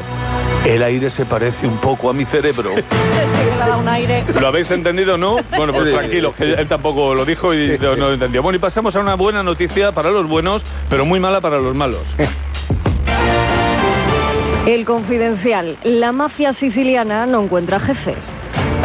La detención hace unos días de Settimino Mineo, el actual jefe de la Cosa Nostra, descabezado la organización siciliana, que no atina con la elección de un nuevo líder desde que murió Totorrina, el capo di tutti capi. ¿Qué digo yo? Perdóname una cosa. No puedes ser jefe mafioso llamándote Setimino Mineo. Pues, pues, pues va a ser No, que sí. Y Igual es una cuestión de los nombres. presidenta. Con ese nombre. Igual, igual lo que le falla son los nombres. Igual. Pero yo tengo otra teoría. A ver, un consejo para la mafia. Igual estáis llamando demasiado la atención. Igual estáis haciendo demasiado ruido. Yo creo que lo mejor es seguir el sabio consejo del rapero chungo afroamericano Lil Wayne, que dijo: Los gángsters de verdad se mueven en silencio, como la lasaña. Eh, pues no lo sé. ¿Qué quería decir? Es Pues no, no, no tengo ni idea. Yo, fíjate, tengo, tengo la sensación de que, de que cuando estaba cocinando la lasaña se fumó el, orégano y se confundió de bote, ¿vale? Y por eso se le movía despacio. Bueno, eh, yo creo que a este rapero le pasa lo que decía Malena Gracia de un conocido suyo. toma tanta drogaína que ha de morir de una doble dosis. Y hablando de drogaína, vamos con una noticia alucinante. El periódico. Pleno al 15. Un conductor da positivo en todas las drogas. Ocurrió en Estella Navarra, donde la policía foral cazó a un tipo al volante que dio positivo en todas las drogas que detecta el test. Mil euros de multa y seis puntos menos de carne. ¿Que ¿Cuáles son las drogas que detecta el test? Venga, pues atención. Alcohol, cannabis, cocaína, éxtasis, anfetaminas, LSD y heroína. Pues dio positivo en todas. Pero, pero, pero este, tío, este tío que se mete en Nochevieja. Pero chaval, para un poco, para un poco, que como sigas así no llegas al 2019. Y deja algo para los demás también, joder. Bueno, cuidado con la drogaína, que es algo que siempre da problemas, menos algunas personas como la modelo británica Kate Moss, quien declaró. Jamás tuve problemas con las drogas. Los problemas eran con la policía. Anda, toma. Le pasaba lo contrario que a Maradona, que con la policía, bueno, pero con las drogas, el Pelusa se metía tanto que incluso llegó a declarar. Como narcotraficante, me muero de hambre. Vamos a ver. Madre mía. Esto lo dijo Maradona. Esto lo dijo Maradona, que es como si Quique San Francisco dijera, como maestro cervecero, me muero de hambre, o como si David Fuster dijera, como fabricante de barras de chopes del redondo, me muero de hambre. Bueno, eh, vamos a cambiar de tema. Los chalecos amarillos, los que está, la que están montando la Cale Borroca francesa. Eh, bueno, eh, ¿no sabéis una coña viral de esta semana? ¿Sabéis cómo se llama el principal líder de los chalecos amarillos? Mm, Pues se mm. llama Christophe Chalecón. En realidad no es así, es Chalenson, ¿vale? Tiene una N, pero bueno, la mala leche que Por un momento me lo he creído, ¿eh? No, pues es que era la coña de los memes. Pero Es casi eso- primo mío. Es Chalenson, pero bueno, Chalecón, que tenía su gracia. El caso es que los, los chalecos amarillos dan más miedo que Atila. Vamos con esta noticia. El país. El miedo a los chalecos amarillos sobrevuela la cumbre del clima de Katowice. Pues nada, que el miedo a la reunión de los gobernantes en esta ciudad polaca eh, es que eh, se acaban enfrentando a protestas como las de Francia. Y entonces han, han montado un dispositivo como si fuera a estallar la Revolución Francesa. El caso es que leyendo esta noticia me he acordado de un tuit del Ayuntamiento de Valladolid, de Valladolid que a tenor de unas protestas que no eran ni siquiera tan grandes. Bueno, total que un, un domingo cualquiera, el community manager que tenía que tener una resaca que riete de Maradona, pues puso un tuit así. Provocar altercados con el rostro tapado no se puede ir con el rostro tapado, si se puede manifestarse con permiso, si se puede sin permiso, no. Y tú también. Ni una coma. Esto en Twitter. Tuvo una mala Esto en noche. Twitter. He intentado poner las comas de mil formas para ver si esto lleva sentido, pero no va a ser eso. Pues hasta aquí la actualidad, que yo sigo sin gritar. Nos vemos la semana que viene. Venga, adiós. En Onda Cero, quédate con lo mejor. Rocío Santos. Tanta gente que dime con quién hablo. Ahora, no ves que no sois iguales, eres la de quédate conmigo, prometo darte tormento, darte malos ratos, yo te prometo si me escuchas niña, darte arte, que no es lo mismo que quédate y ya veremos, quédate y ya veremos. No, no es lo mismo ser que estar, no es lo mismo estar que quedarse que va. Tampoco quedarse es igual que parar, no es lo mismo. ¿Será que ni somos ni estamos ni nos pensamos quedar? Pero es distinto conformarse o pelear, no es lo mismo, es distinto. No es lo mismo arte que altar, no es lo mismo ser justo que que justo te va. Verás, no es lo mismo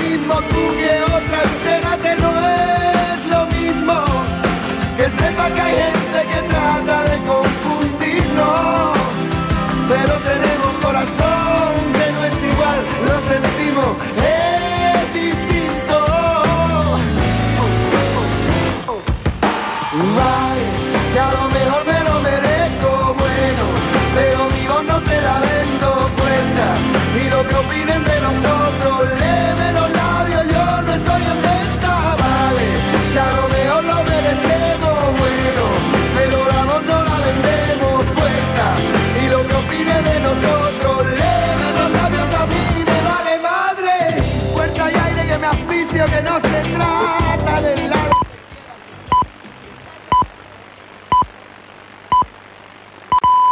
Son las 5, las 4 en Canarias.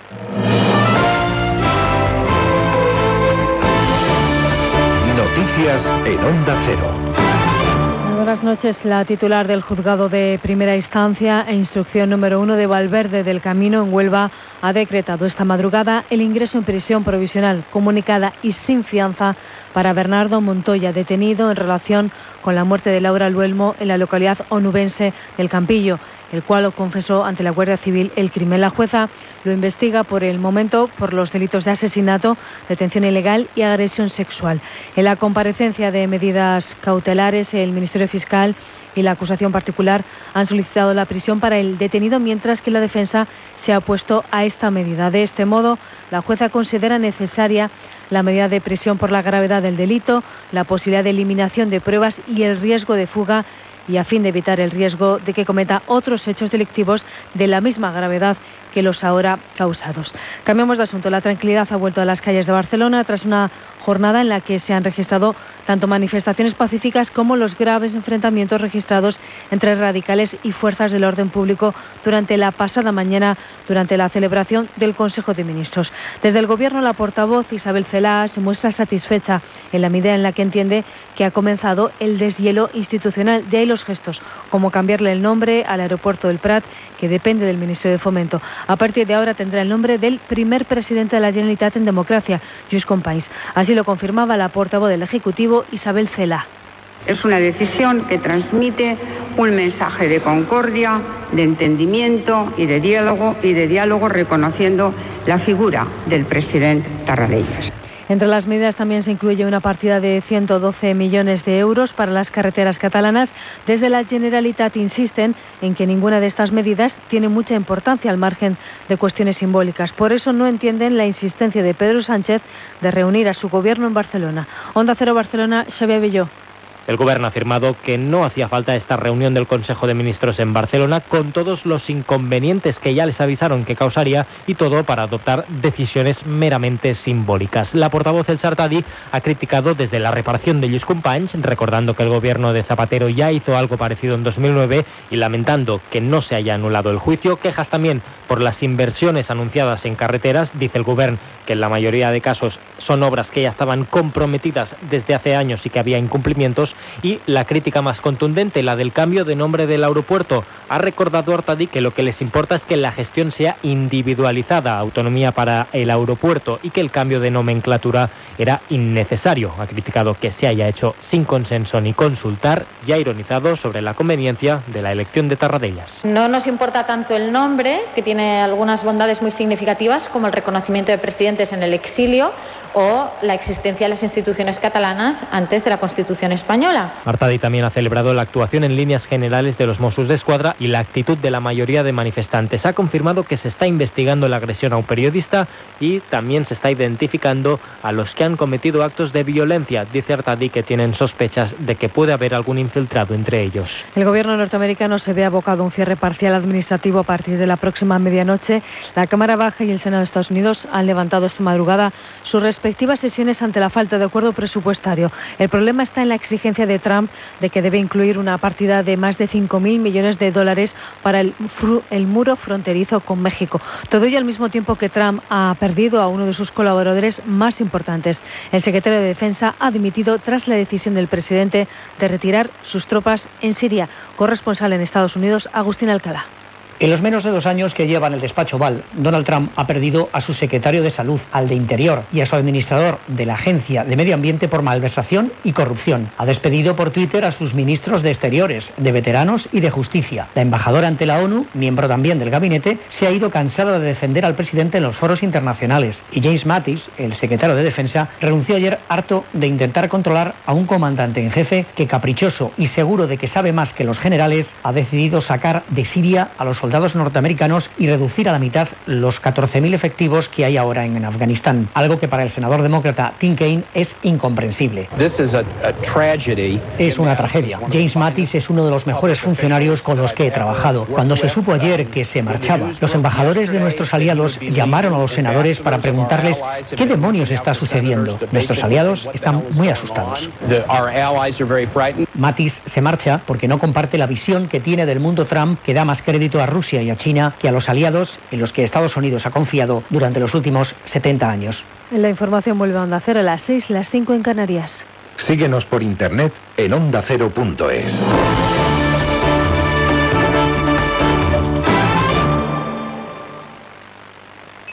En Navidad todo es posible.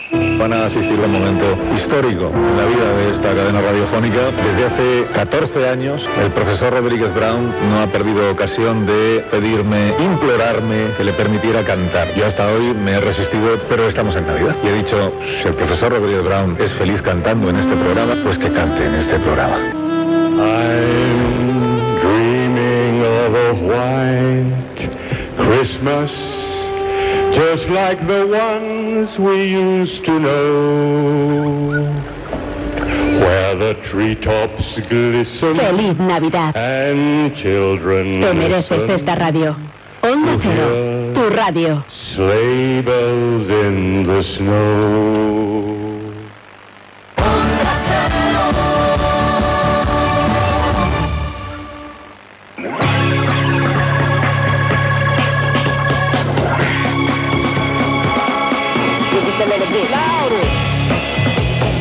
En Onda Cero, quédate con lo mejor. Rocío Santos.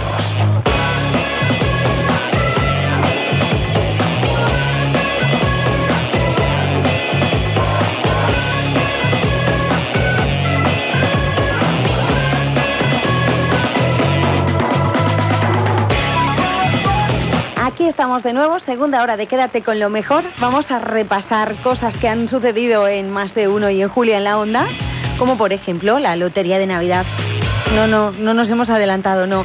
De hecho, hemos retrocedido, nos hemos ido hasta el año 38, lo vamos a escuchar enseguida. Pero antes, ¿queréis saber por qué se llama el gordo al gordo? Pues escuchad. Mira, de alegría y de dinero, este enano afortunado, si le estudias con esmero, te enseñará alborozado de la fortuna el sendero. Este era el lema publicitario, poquito largo para nuestros usos de ahora, que en el siglo XVIII se utilizó para popularizar la lotería, eh, la lotería de Navidad, y para que los que ciudadanos pues compraran su décimo. Y se ilustraba con la imagen de este enano afortunado que era un señor un poquito entrado en carnes, diríamos hoy. Poco Napoleón, ¿verdad? Sí, entonces le llamaban sobre- pues de dos maneras. De ahí quedó primero el, el enano, el enano de la lotería, Evidente. o el gordo. Que era más evidente. Y de ahí pues ya se quedó, eso dice la, no sé si es una leyenda o pero es lo que a mí me han contado, y ya se quedó como el gordo de la lotería de Navidad, que es el premio, que es lo que nos mueve a todos cada año, a recuperar la ilusión de que nos toque, efectivamente. y que nos siga moviendo durante Hombre, muchos, muchos, pero si es muchos que años. Los niños de San Ildefonso sois los que anunciáis la llegada de las fiestas navideñas. Quédate con lo mejor. Con Rocío Santos.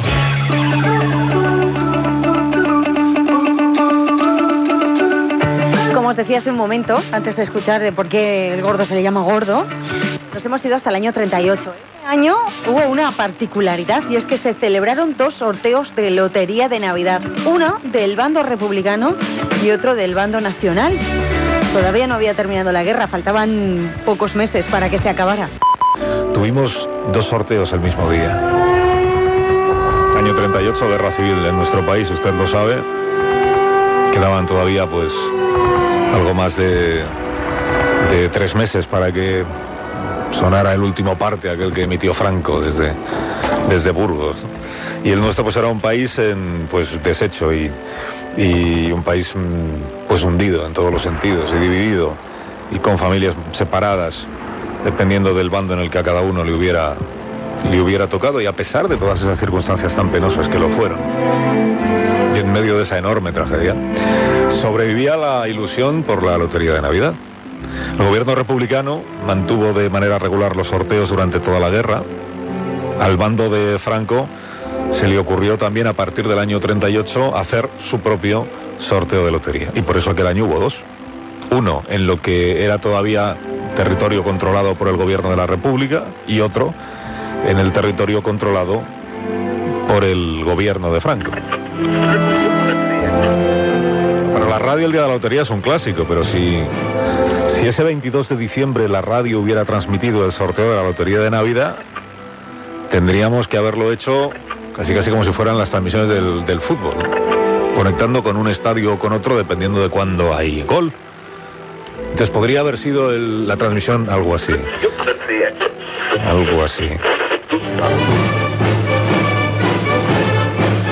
Tendría que hablar como los locutores del momento, claro, del año 38. ¿no? Dice Juan del Val, ¿y cómo era eso? Pues no sé. Escucharlo. No lo sé.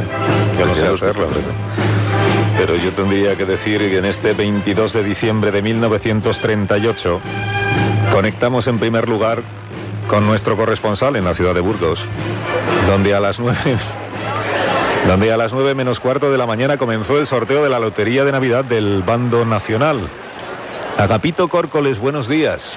Buenos días, compañeros. Desde el Colegio de los Hermanos Maristas de Burgos, sede de este sorteo extraordinario de Navidad en un salón donde los niños del hospicio provincial están sacando las bolas que repartirán la suerte de la lotería. De momento esquiva porque no ha salido ninguno de los premios de los bombos construidos para la ocasión por los reclusos del penal de Burgos.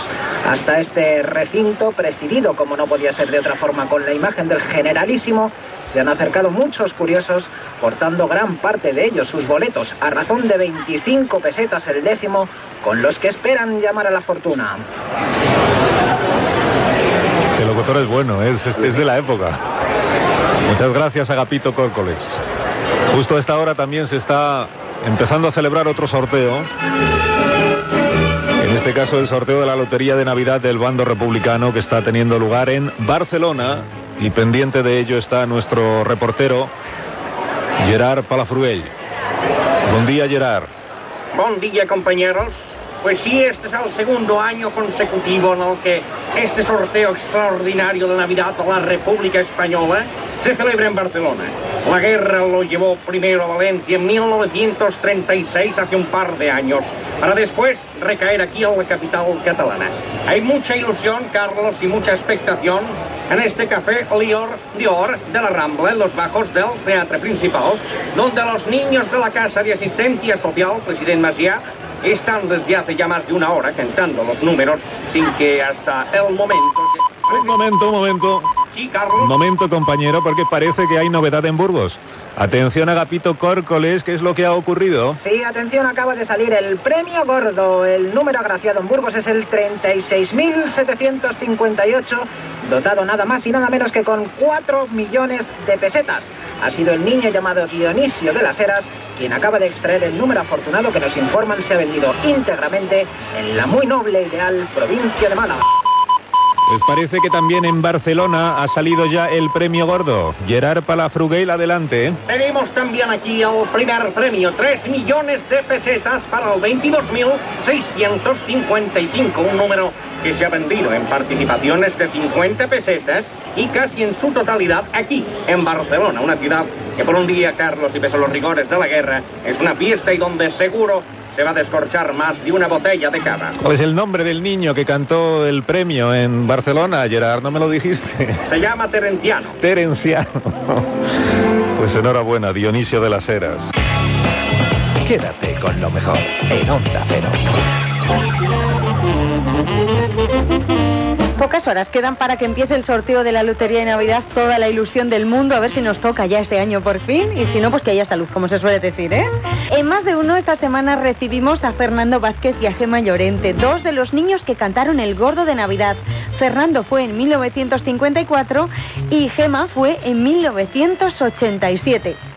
Dice Gloria Malvar que en su diario del año 87 tiene apuntado que una niña, Gema, había tenido un pequeño despiste, no recuerdo bien si había dicho 125.000 pesetas en lugar de millones.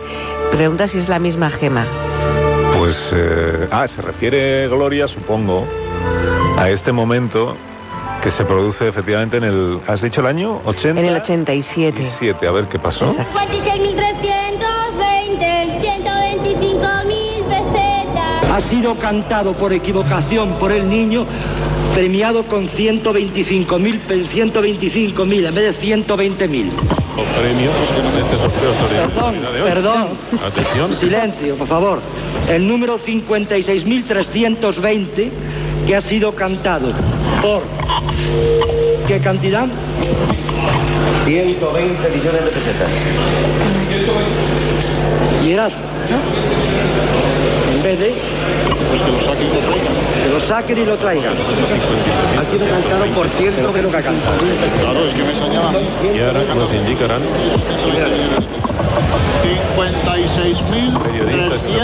56.320. 120 millones de pesetas. El segundo premio. A ver, recurro a la voz de la autoridad que Sí, es recurre, porque esto es un lío. Esto- Sí, este, bueno, es que- este error es el del año 86. Seis. Ya empezaban las niñas a, a poner orden. Pero tú no eres la gema que cantó mal el premio. Esa es otra gema, que sería Gema Llorente, creo recordar, ¿no? Esa, esa soy yo. ¿Esa eres tú? Ah, sí, entonces no digo nada. No sé, a mí también me gustaría decir que no soy yo, pero sí, sí, lo soy yo. Anda.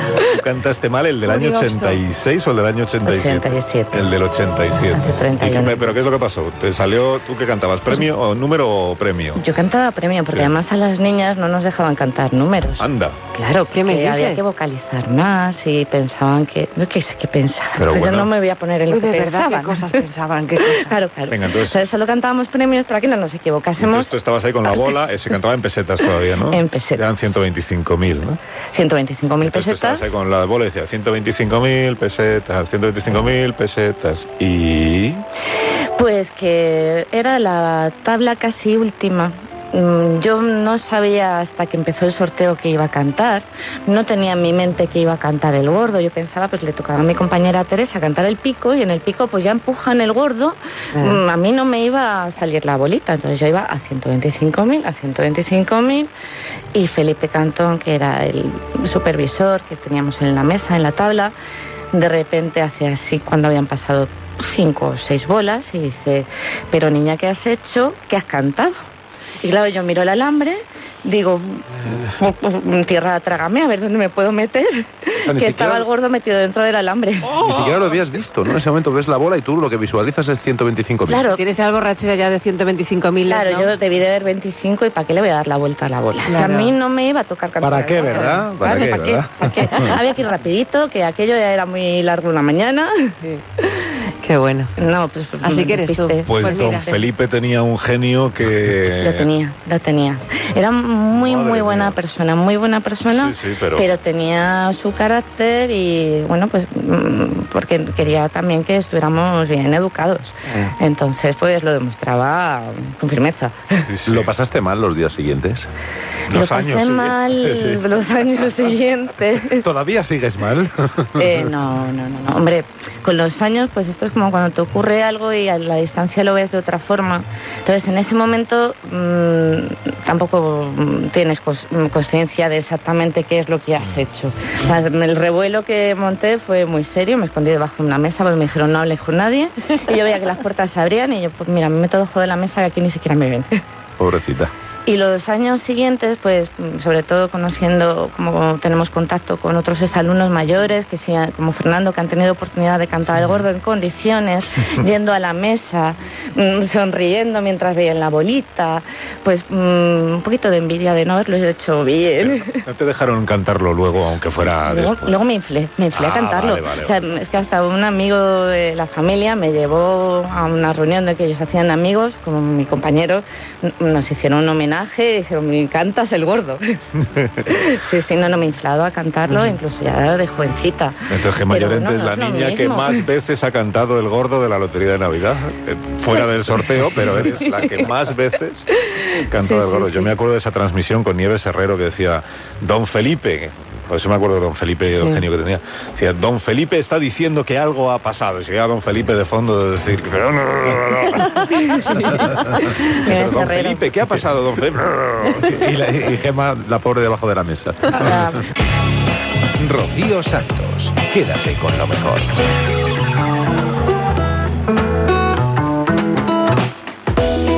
Otro clásico de estas fechas, aparte de la lotería de Navidad, de las cenas de empresa, son los regalos del amigo invisible. A veces aciertan y a veces te regalan cada cosa. Nos ha llamado una persona que dice que ha recibido los peores regalos de amigo invisible de toda España. Pedro Sánchez. Y por aquello de que nadie se quede sin voz en este programa, me vais a permitir. Presidente, ¿cómo está? Buenos días. Buenos días, eh, Carlos, ¿qué tal? Buenos días a todos. Bien, bien, bien. Luego me, luego me cuenta, si usted quiere, de sus amigos invisibles. eh, ¿Cómo le ha ido a lo largo de la vida? Bueno, yo más que amigos invisibles, tengo votantes invisibles. Indivisibles, ha dicho. No, mi- votantes invisibles. Ah, te venden de Es que, indivisibles. es que va en el Falcon y se oye raro. ¿Se oye? Se No, no, de hecho estoy, conduci- estoy conduciendo el Falcon. Están ustedes muy graciosos. Se dice pilotando, Irá- presidente. irás con las manos libres, ¿no? Irá, irá usted con las manos libres. Sí, pero las manos lleva para la foto. Totalmente, totalmente. Es un programa de humor. Y con mis gafitas de sol, por supuesto. Usted lo entiende. Gafitas no, gafas. Las que. Ya se fue. Ha abierto la ventanilla para que se oiga. Bueno, entonces este Pues, señor... pues el que- secador del pelo, como es tan guapo. el secamanos. A ver, el señor que nos había llamado, ¿está en línea o no está en línea? Buenos días, señor. Eh, Hola, buenos días, Alcina, buenos días. Hola. Buenos días. Usted es el de los regalos del amigo invisible que... Sí, pero ah, yo tengo mala suerte. A mí todo lo que me han regalado, pues no te lo encuentras ni en un bazar. Te lo puedo asegurar. Pero nos podría poner algún... ¿Qué voz? Tiene usted voz de, de testigo protegido. bueno. o, de, o de Rodríguez Zapatero, da un poco también. También. ¿no? ¿Puede decir talante, por favor? A ver. Talante. ¿Verdad? Sí, Talante. sí, pero lo puede No decir con lo puede decir con una pausa larga entre sílaba y sílaba. Talante. Pues sí, es sí, Bueno. sí, sí, sí, Zapatero, Sí, sí. es Zapatero con gripe. La Sí. pausa es muy Totalmente. Totalmente. ¿Tiene una hija gótica? Eh, no, es románica. Pero de hombre, el oyente, perdóname. Eh, entonces, eh, que le han regalado a usted eh, todo tipo de cosas que a usted no le ha interesado lo más mínimo. Es que es- es- quiero hacer un llamamiento para que la gente deje de regalar cosas que tiene en casa o que no quiere o que le han regalado a alguien de una empresa grande. Por ejemplo, unos cascos del AVE. Aquí, ¿por, qué me han regalado unos cascos del AVE? ¿Quién es el, el cabronaco que está ahí Hombre, detrás? Por favor. por favor. Es que está cabreado. No, no, es que estoy muy indignado. Pero es bueno el casco de la B. Arrastra cera, eso es para verlo. Cepillos de quitar, de de pila, quitar eso de pila no hace falta, se derriten con el sol. Si cuando estás junto a la ventanilla se la hago, Yo soy- la yo soy- temperatura, yo soy de sacarlo, Si me cuesta quitármelo del, del oído, hombre. pues ya te verás lo que se lleva. Ya verás lo que se lleva cuando salga. Yo los, us- los vuelvo a guardar y los dejo en el montón para que No. la gente, para por sostenibilidad. Os digo más, un bote de lapiceros hechos con macarrones. Pero eso es muy Pero bonito. ¿cómo, cómo se puede ser tan cutre, hombre? Eso- no, perdona, eso es aún más cutre un, un bote de macarrones hecho de lapiceros. Bueno, pues eso es, pu- eso es muchísimo peor. Además, Una gorra de la caja rural. Ah, preciosa, preciosa. Yo También. tengo una.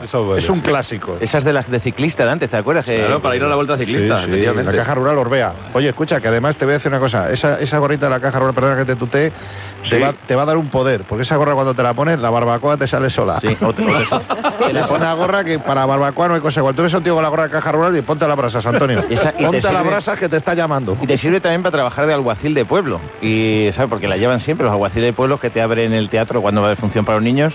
Siempre una gorra de la caja rural. Y te aquí viene mucha gente, le gusta mucho el teatro en este pueblo a la gente. Pues Le digo más. Sigue, sigue, para. Mire, un calendario del bambú del restaurante chino con la foto de Mao Zedong. Esa la tengo todavía desde el año 82, de la, de la cena de empresa del 82. Pues que dado Ahí está. Eso te ha dado suerte. Todo lo chino da suerte. Un- unas mandarinas que ya venían envueltas en papelillo, fíjese usted, de un polvorón. Le pillé por eso. Bueno, ya tiene que pagarle trienios, pero está, está a gusto la mandarina. la Pero a gusto, vamos. Bueno, pues no me parece tan Hay grave. que ser cutre, por Dios. No me parece tan grave los regalos que ha recibido usted. Habría que ver lo que regala usted también. Habría que ver la otra parte. ¿eh? Exactamente. No le líes. No, yo, yo regalo cosas interesantes. Yo, por ejemplo, regalé una quiniela ya rellenada, ¿no? Con un partido de Logroñés contra el Salvador. Pues, pues un, un regalo. Vintage, de esa una quiniela vintage. Que jugaba Claro. gol del, gol del Tato Abadía. Pues que el amigo invisible es así, ¿no? El amigo invisible es, pues uno regala lo que puede, lo que... Con amor. Se trata de que no, sean, cosas. que no sean grandes regalos muy, muy Claro. caros.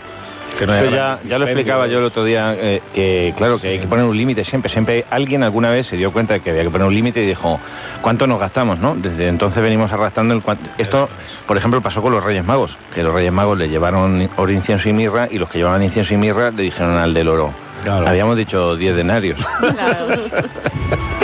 ¿Qué ha pasado? Verdad, no se puede, no se puede eh, hacer esto con la gente a la que se quiere, porque en la empresa nos profesamos amor, o no es así. No. Bueno. Bueno, Gracias aquí por sí, todo. sí. Gracias. Adiós. Adiós. I really wanna stop, but I just got the taste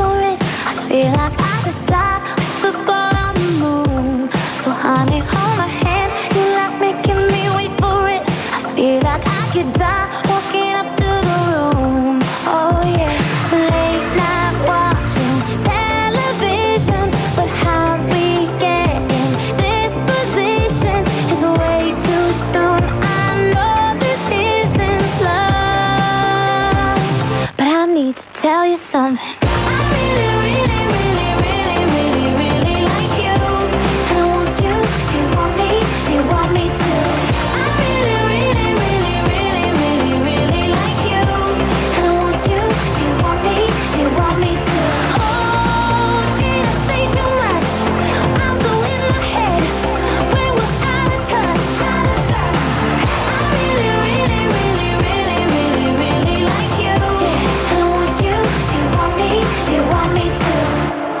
Like everything you say is a sweet revelation. All I wanna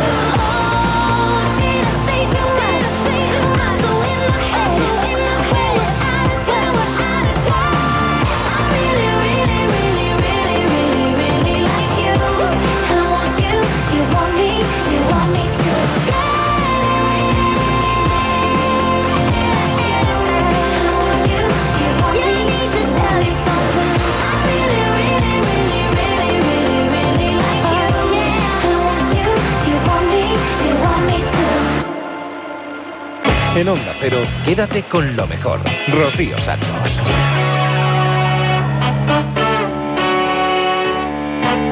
Pues sí, vaya regalos, madre mía. En el caso de que tú tengas algún problema, ahí está Simón Ramón, alias Goyo Jiménez. Él resuelve los marrones de los oyentes. Simón Ramón. Simón Ramón, sí, Simón correcto. Ramón. Simón Ramón.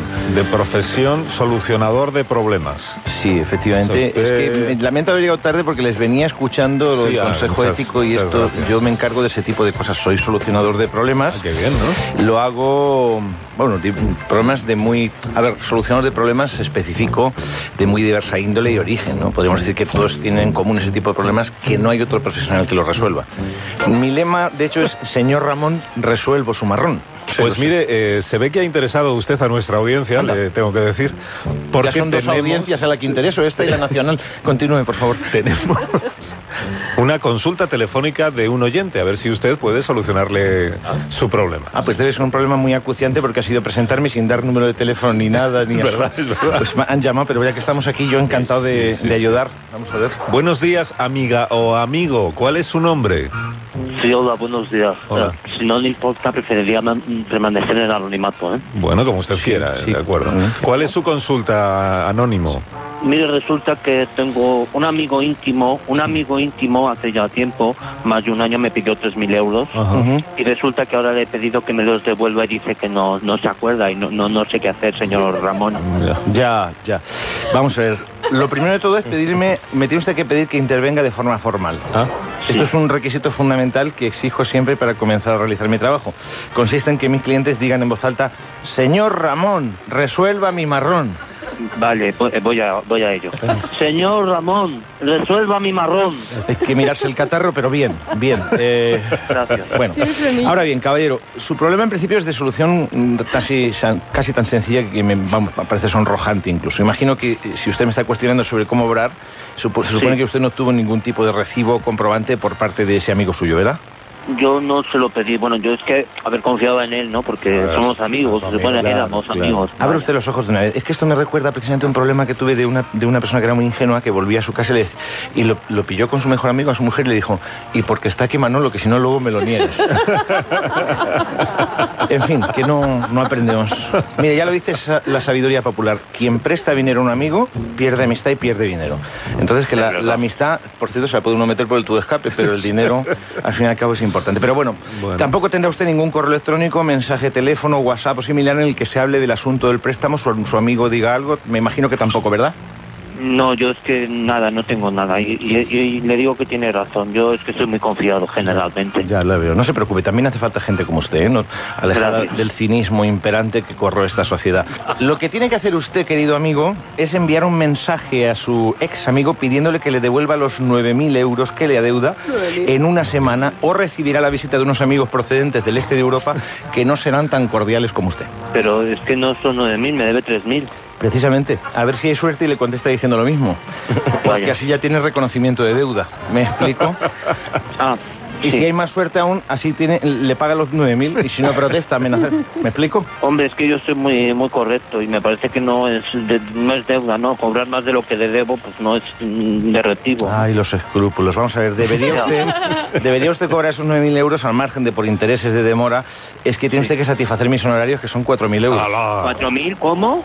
Oye, lo Y que- los- ¿se piensa usted que yo regalo mi trabajo? Y los honorarios de señores del Este, ¿no? Eh, exactamente. Yo tengo que movilizar una plantilla, una seguridad social, unos, unos impuestos que quiere subir el gobierno.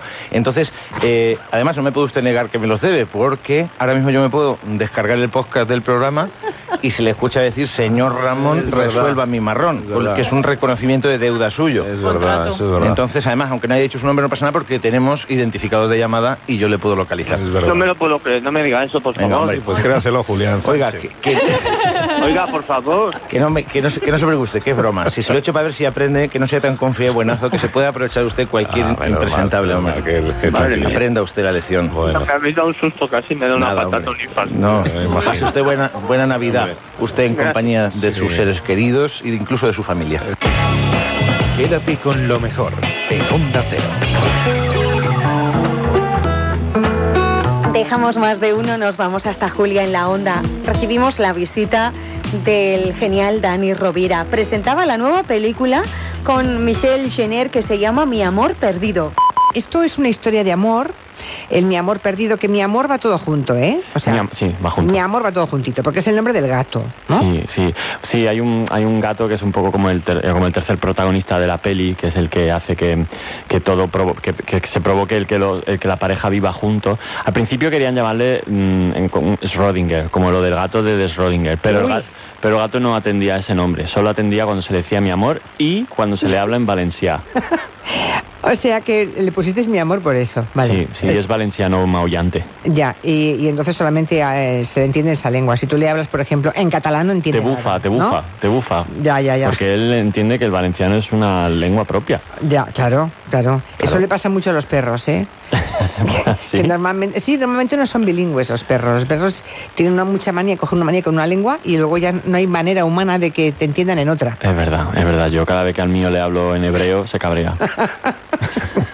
Prueba el polaco. Ese, el polaco a veces les gusta. Sí, el polaco es muy agradecido, ¿eh? Sí. Eh, Yo he, he tenido épocas muy de polaco y la verdad es que sí, es muy agradecido. Los perros vienen a ti, sí. Sí, es un, hay, hay idiomas. mm, el polaco es el nuevo esperanto para los animales. Bueno, los personajes. eh, estamos, estamos haciendo aquí un- una especie de pseudo monólogo Es improvisado. una cosa muy surrealista. Muy surrealista y Faemín aquí- y cansado en cualquier momento aquí. Pero además a 500 kilómetros, porque si, si aún estuviéramos juntos, pues mira, aún te podría dar, no sé, dar una patada por debajo de la mesa. Un cariñito, Ya. un guiño de ojo, pero es que así estamos tú y yo sin red, a lo bruto. ¡Hala, venga! Estamos así a, a a calzón quitado. A ver quién la dice más gorda. Bueno, que me han contado, porque yo no he visto la peli, pero me han contado que, que es la historia de dos personajes que van pasando como del amor al odio, ¿no? En un sentido y en otro. Sí, a ver, so- son como dos chavales pseudo jóvenes que se encuentran en un momento raro de su vida, se enamoran, un flechazo de estos de, de- de- de echarte para atrás. Pero claro, cada uno se ve que, que tiene ya como una mochilita ya de su vida, de ciertos desengaños y frustración y. Entonces están acojonados, están muy enamorados, pero están muy asustados. Entonces tienen miedo a, al- a que el otro le haga daño y al final como que en el, todo lo mejor de la relación deciden auto boicotearse ellos mismos la relación. Son un poco absurdos, pero tiene su lógica también. Mm. Oye, ¿qué es más difícil de, crear? ¿La química de- del amor, de una historia de amor, o la contraquímica del desamor o incluso del odio? Porque eso es un, es un toque distinto, claro, en la actuación. Ah, claro, a la hora de a la hora de interpretar, Claro. pues no te sabría mm, no te sabría muy bien qué decir. La verdad es que es, es Es que yo no te veo a ti con cara de mala gente, ¿sabes? Mm, claro, lo, lo más normal es que tú con tu partener, por lo menos hablo en lo que a mí me, me ha tocado vivir, ¿no? Con, con los compañeros que he tenido de, de actores, en este caso actrices, en todas las pelis de, de comedias románticas, me he llevado muy, muy, muy, muy, muy, muy bien. Entonces, claro, la interpretación a lo mejor ha estado más en el- los momentos estos de echarnos los trastos a la cabeza. Ya. Pero sí, me da difícil, por ejemplo, Michelle, Michelle, que es como, que es como un- es una cosa que es, que, que es, que es un regalo de Dios, que es una cosa que, que no puede haber un ser más, más, más perfecto y más bonito y más. Claro, te cuesta mucho ponerte ahí como a medio centímetro de su cara y soltarle mm, burradas por la boca, claro, porque es que es tan bonina, digo, ay, que, que pues eso cuesta, pero bueno. La peli arranca, tengo aquí el fragmento, con los personajes que hacen Dani Rovira y Michelle Jenner rompiendo con sus parejas anteriores. Yo he tenido rupturas de todos los colores. Me acuerdo, por ejemplo, cuando salía con Rocío. Si le compramos ahora, quiere decir que vamos a seguir juntos otros seis meses. Le voy a dar, ¿eh? Le voy a dar. Es mucho compromiso, así que creo que es mejor que lo dejemos. Pero ahora estoy enamorado y es maravilloso. Pero también es una mierda, porque al final todo siempre sale mal. Esto se acabó. Llevamos mucho tiempo juntos ya, Olivia. Las parejas están abocadas a romper. Creo que recuerdo que habíamos roto justo antes del accidente. No me creo la suerte que he tenido. Como esto es la radio y nos están viendo, y- y- sí, como, está- como es la radio y nos están viendo la imagen, puedes tirar, oye, pero si parece que Dani Rovira esté haciendo un monólogo. Vale, es que sí, es que en la, en la peli creo que haces de monologuista, Sí, ¿no? Mi personaje es Mario Laguna, sí que empieza haciendo monólogos de stand-up comedy y, y la cosa le va yendo bien y, y hace sus primeros pinitos en cine hasta que se hace súper famoso. No sé de qué me suena esto. Ya, sí, ya. Y, y- y Michelle Jenner hace como de autora y actriz de teatro experimental, ¿no? Sí, teatro Que de no la... le va muy bien esos teatros tan de para adentro, ¿no? Hombre, Hombre, ella realmente la manera de concebir ella el teatro y el cine no es muy no es muy así, pero sí el personaje Michelle es como el teatro de la crueldad y es como todo tiene que ser una experiencia intensa y, y- y- y mortificadora, ¿no? Es como, joder, macho, que, que- es otra variedad, oye, hay, ¿por una, no? hay una frase que dice, usamos a las personas como si fueran las últimas versiones de los móviles. Ay. Vivimos la obsolescencia programada del amor. Es verdad, ¿eh? Yo creo que ya... ¿Tú conoces a alguien que se enfrente una, a una relación de pareja creyendo que es para toda la vida? Hombre, no, no, No, sé, alguno debe quedar, no ¿eh? sé hasta Pero- ese punto, pero, pero por ejemplo, yo sí que tengo como mis ídolos, mis parejas perfectas de estas que las conoces de hace un montón de años y después de tantísimos años eh, ves que se siguen queriendo, que aunque tengan, aunque tengan hijos, que parece que eso como que distancia un poco la relación de pareja a nivel de romanticismo. Yo creo que es una mezcla entre que surgen las personas que de repente coinciden y, y se crea esa química y luego hay un puntito de, de regar y de remar, porque si no se riega y no se rema, mm, la barca la barca y el bonsai se hunden. Quédate con lo mejor, con Rocío Santos.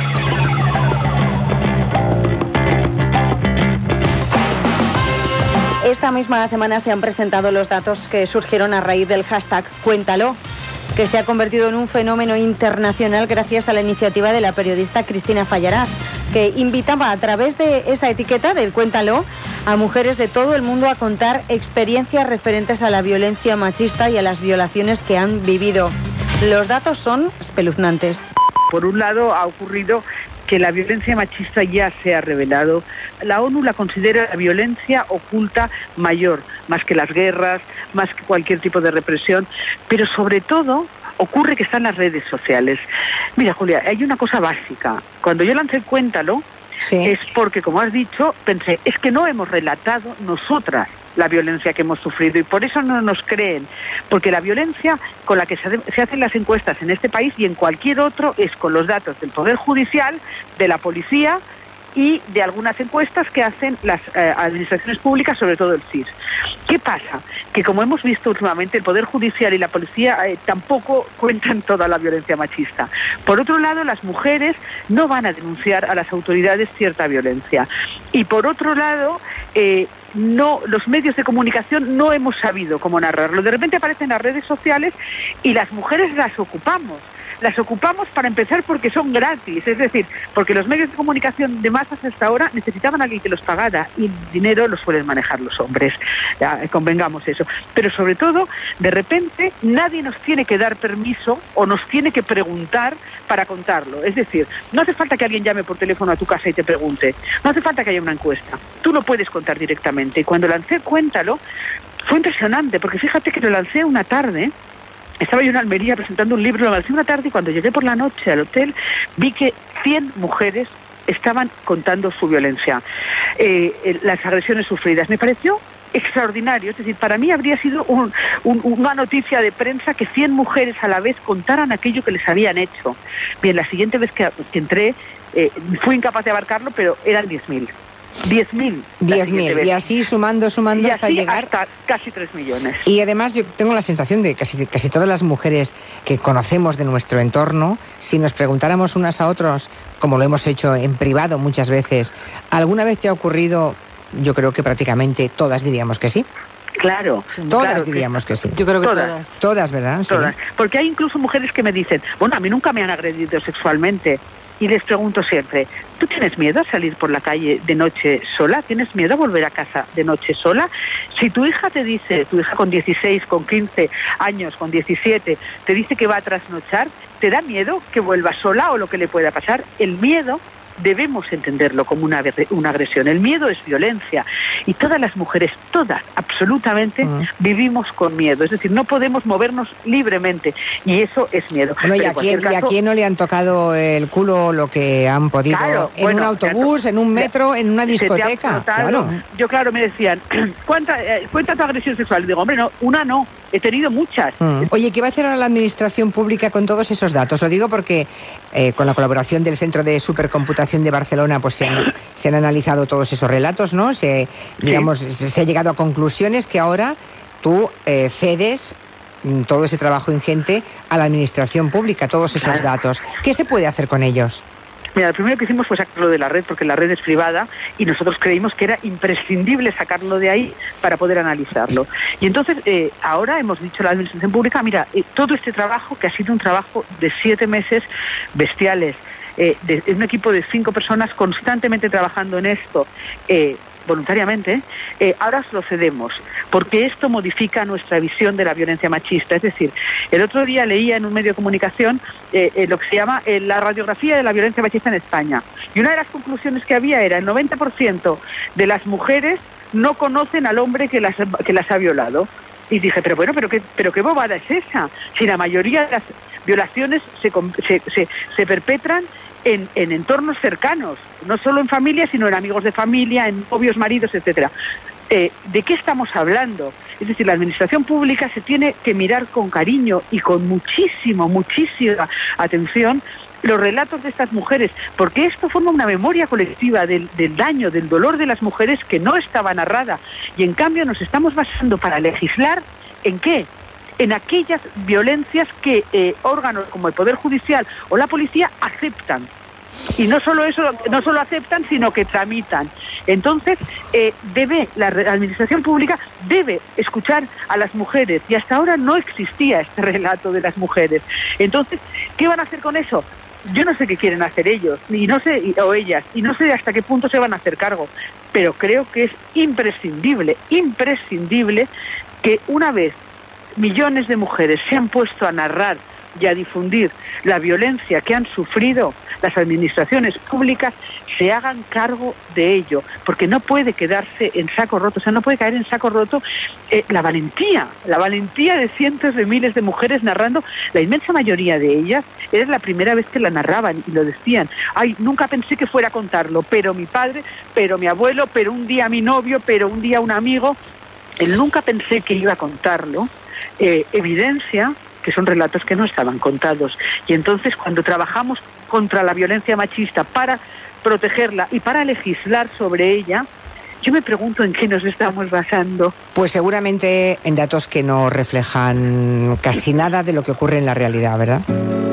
Una niña triste en el espejo me mira prudente y no quiere hablar. Hay un monstruo gris en la cocina que lo rompe todo, que no para de gritar.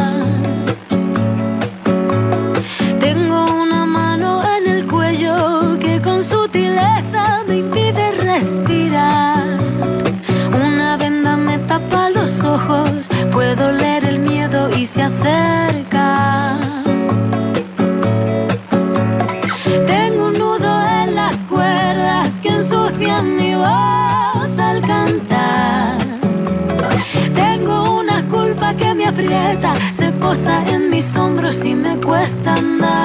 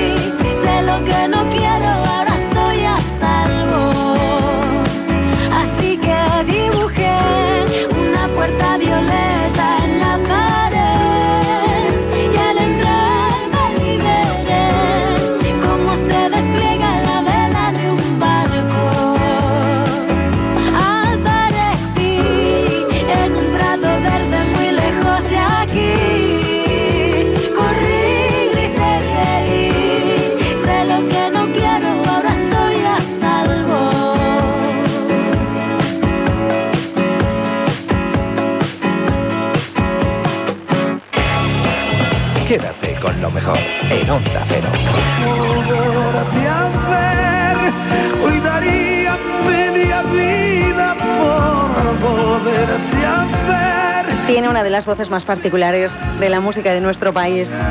Se llama José Gómez Romero, pero todo el mundo le conocemos como Diango. 50 discos lleva en 50 años de carrera, más de 55 discos de oro, 50 de platino y acaba de recibir otro Grammy a la excelencia musical.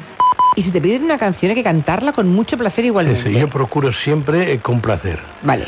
Pero cuando uno tiene 55 discos grabados... Estás hasta las narices de cantar. No, no. Hay canciones La que- radio. Que, que, que- que te olvidas de ellas. Ay, yo, bueno. yo estaba en Ecuador y vino una señora y me dijo... Esto es buenísimo. Cánteme escuchen, esa canción. Escuchen que esto es buenísimo. Y tú le dijiste que no era tuya. Que no, no, que esa canción no es mía, que no se la podía cantar porque no la había cantado yo. Y ya, bueno, bueno, y la señora se fue, se fue a su casa y trajo el disco. Y el momento del show me lo enseñó, mire, ese es usted, ¿no? De- Usted ha cantado esta canción. Sí. Y me quedé de piedra. ¿Pero cuántas canciones has, has- has compuesto? No, bueno, es que un- uno no se puede acordar, ya no te hablo de- las letras, que te olvidas fácilmente. Ya. En De directo, de- te, habrá ocurrido en directo más de una vez que te, se, se te ha ido un verso. Uy, el otro día aún se están riendo. Eh, mis músicos, claro. Eh, cantaba una canción que se llama Alma Mía. Sí. Y no sé, la canto siempre y no sé por qué razón se me fue el santo al cielo y no me acordaba de nada y me apartaba del micrófono. Tarareaba de "Ay, niña". O sea que no, no El decía... público yo creo que te- esas son una boch. Claro, claro, claro. loco. Y mis músicos por el suelo, Claro. riéndose. Claro, claro. Porque es una canción que, que hago mucho, pero se, se me fue el Ese momento. O sea que a los 18 años o antes habías acabado trompeta y violín. No, no, cuando hacía la mili terminé... Terminaste música. Es que tu pa- la- era tu padre el que tocaba la trompeta y el violín. Sí. Tu padre fue un hombre de orquesta, ¿no?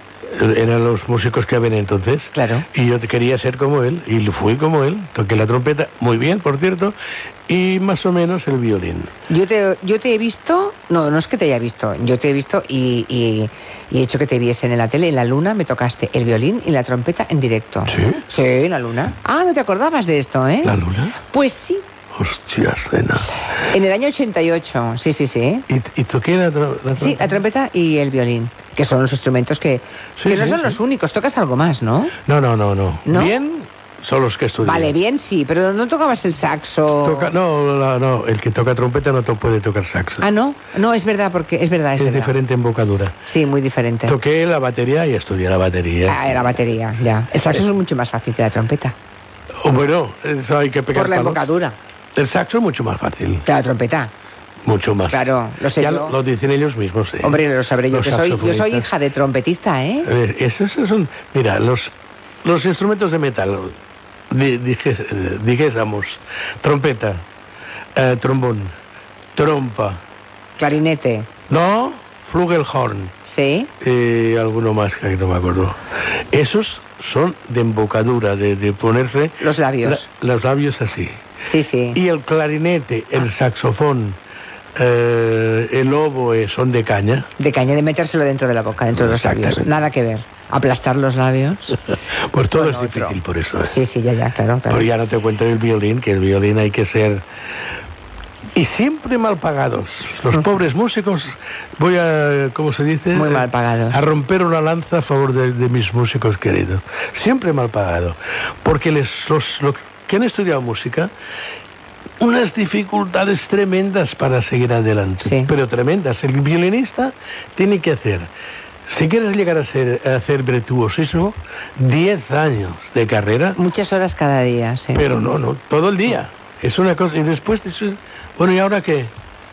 No hay Más- trabajo. Más mensajes, Diango, escucha. Ponte los Es auriculares. Beto acá desde California, escuchando Onda Cero, la radio que une al mundo entero.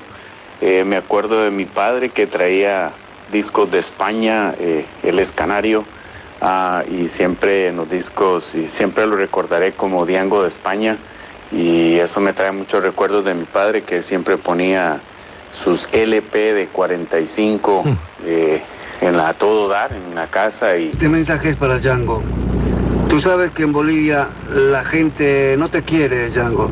Te ama y con justa razón. Cali- primer mensaje de California, segundo desde Bolivia. Nos escucha gente desde todas partes. Sí, ¿Ya lo ves? ya, eh. Qué bueno, ¿no? ¿Eh? Sí, está muy bien. Qué A interesante. A, través de, a través de Internet, ahora la radio llega Claro. a todas partes, no solamente Eh. allá donde tienes un poste repetidor de cobertura en España. Ese mm, caballero de Bolivia, no sé si debe ser de Santa Cruz de la Sierra, o de La Paz, o de Cochabamba, pero es un punto donde quiere mucho a Diango. Gracias a Dios. Será por las veces que he ido o será porque lo hago bien. ¿Qué Ah, quieres que te bueno. diga? En Onda Cero, quédate con lo mejor. Rocío Santos.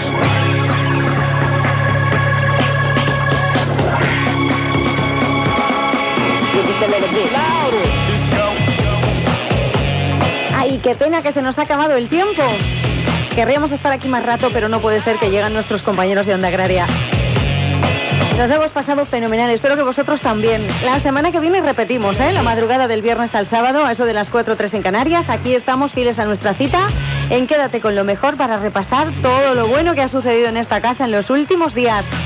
Si nos echáis de menos, sabéis que nos tenéis en onda0.es, que podéis descargar los podcasts, que podéis escuchar todas las entrevistas al completo. Pero que antes de irnos os vamos a dejar con el Somos Humanos, con el, los gazapos de Julia en la onda. Y si no hay suerte en la lotería, pues que por lo menos haya salud. Feliz semana y feliz Navidad. Borra se ha mm, vuelto tecnológica, luego se Ah, le por- contamos. Por eso ha venido así vestida Gina hoy. Claro, el sombrero de copa maga. no me lo Vale, pongo vale, siempre. Vale, vale. Que mira qué mona. Espérate que saque el conejo. Verás tú. Gordito y pequeñito. Te lleva metido en la chistera. Anda. Ah, te iba a decir, según qué conejo, ¿no? Me pilla con el conejo hirviendo, nene. No, no. ¡Guarrilla! Gina Tost. Madre de Dios, madre de Dios. Perdón, perdón, pero... A ver, Me he equivocado y no volverá a ocurrir. yo conozco una Davinia. Pues muy bien. ¿Sí? Davi- ¿Te suena de algo Davinia? Para nada. ¿Qué es eso? Una serie en la tele de hace muchos años. Érase una vez un planeta triste y oscuro. Vamos a ver un momentito, que dice Jorge en Twitter. ¿Qué dice? Que Davinia no es una no es el nombre de una serie, de una protagonista, ¿Tú qué eres? El listo de, de la familia, ¿no? sino que era una planta del padre Mundina. Que no falten en sus casas las flores, las plantas, la pequeña decoración, que todo ello contribuye a hacer, no sé, a dar un mayor calor al hogar. Yo no digo que Davinia no sea una planta del padre Mundina. Que no falten en sus casas las flores, las plantas. ¡Calla! Pero que Davinia era el nombre de una protagonista de una serie, sí. Acabó siendo su pesadilla. Es que no sé cómo se llamaba. Joder. Eh, la serie no la recuerdo. Yo me tengo que apuntar todas las cosas, porque es que se me olvida todo. Era mala de, de... Cojones. Efectivamente, Davinia era la protagonista de una serie del año 78 ¿Cómo se va el tiempo? que se llamaba La Fundación. Francamente, querida, eso no me importa. Y la protagonista se llamaba Davinia Pryens. Ay, qué pesada, mi amor. Yo, yo solo me sé el chiste de Donna Summer. Dios mío, esto va a ser un infierno. ¿Cuál? Que ¿El chiste de Donna Summer? hay gente, hay gente a quien le falta un verano. Hazte donante de veranos. Donna Summer. Madre mía, esto no puede ser verdad. Quedas detenido. Yo estoy feliz porque ya va a terminar la canción y Guillem no ha hecho el chiste de Rod Stewart. No lo diga tan seguro. Hay un chiste de Rod Stewart. Hombre, ¿no te lo sabes? No. Sí, hija, sí. Bueno, pues no será hoy. Es de, de primero que te pide, pues un arroz a la milanesa. Y de segundo, un arroz a la cubana. Y de postre, un arroz con leche. Y de música, arroz Stewart. Ah. Fuera de la sala. Bájenle a calabozo. Por ejemplo, te llamas Pepe Tetas y puedes ir al registro y para que te cambien el nombre y te pongan Augusto Tetas. Ay, Julián. ¿Qué le pasa? Pues no sé. Augusto Tetas. ¿De qué se ríe usted? Mira, se está partiendo. O sea, no lo estáis viendo, pero Julio está on fire. Bueno, al menos ya que nos desprendemos de 20 minutos de programa, que gane, el- que gane el Real Madrid, hagan el favor, que gane el CSK. Pues se acabó el partido, señores. Pues sí, es la peor derrota del Madrid en la historia de las competiciones europeas. Hoy el CSK le ha dado un buen repaso, le ha dado un buen repaso en el Bernabéu. Que gane el Real Madrid, hagan el favor, que gane el CSK. ¡Qué mala suerte! ¿Qué es eso de cómeme el donut? Y tú lo preguntas. Pues un hit. Ah, ¿qué tiene usted? ¿Respuesta para todo, no? Lo contó el otro día Guillem aquí. Imagínate. Sí, sí. Me lo como todo de golpe. ¿Qué significa cómeme el donut? Pepe, ¿tú lo sabes? No acabo de entenderlo. Está muy bien formulada esa pregunta. ¿A que sí? Sí, sí, sí, sí, sí. Es que no sé qué es. Mentirosa. ¿Qué es eso de cómeme el donut? Pues un hit. Cómeme el donut. Cómeme el. Sí, sí. Cómeme el. Sí, sí. ¿A que sí? ¿Sabe lo que le gritaban? No lo sé. Supongo que lo han oído muchos, ¿no? No hace falta que lo diga. Supongo que lo han oído muchos, ¿no? Sí, sí, sí, sí. Hijo put, maric, Vete a Venezuela. Rap. Gilip. Viva. Frank. Hijo put. ¿Qué es eso de cómeme el conejo? Ah, te iba a decir, según qué co... ¿Sabe lo que le gritaban? Cómeme el... Sí, sí, cómeme el... Cómeme el... Cual, cual,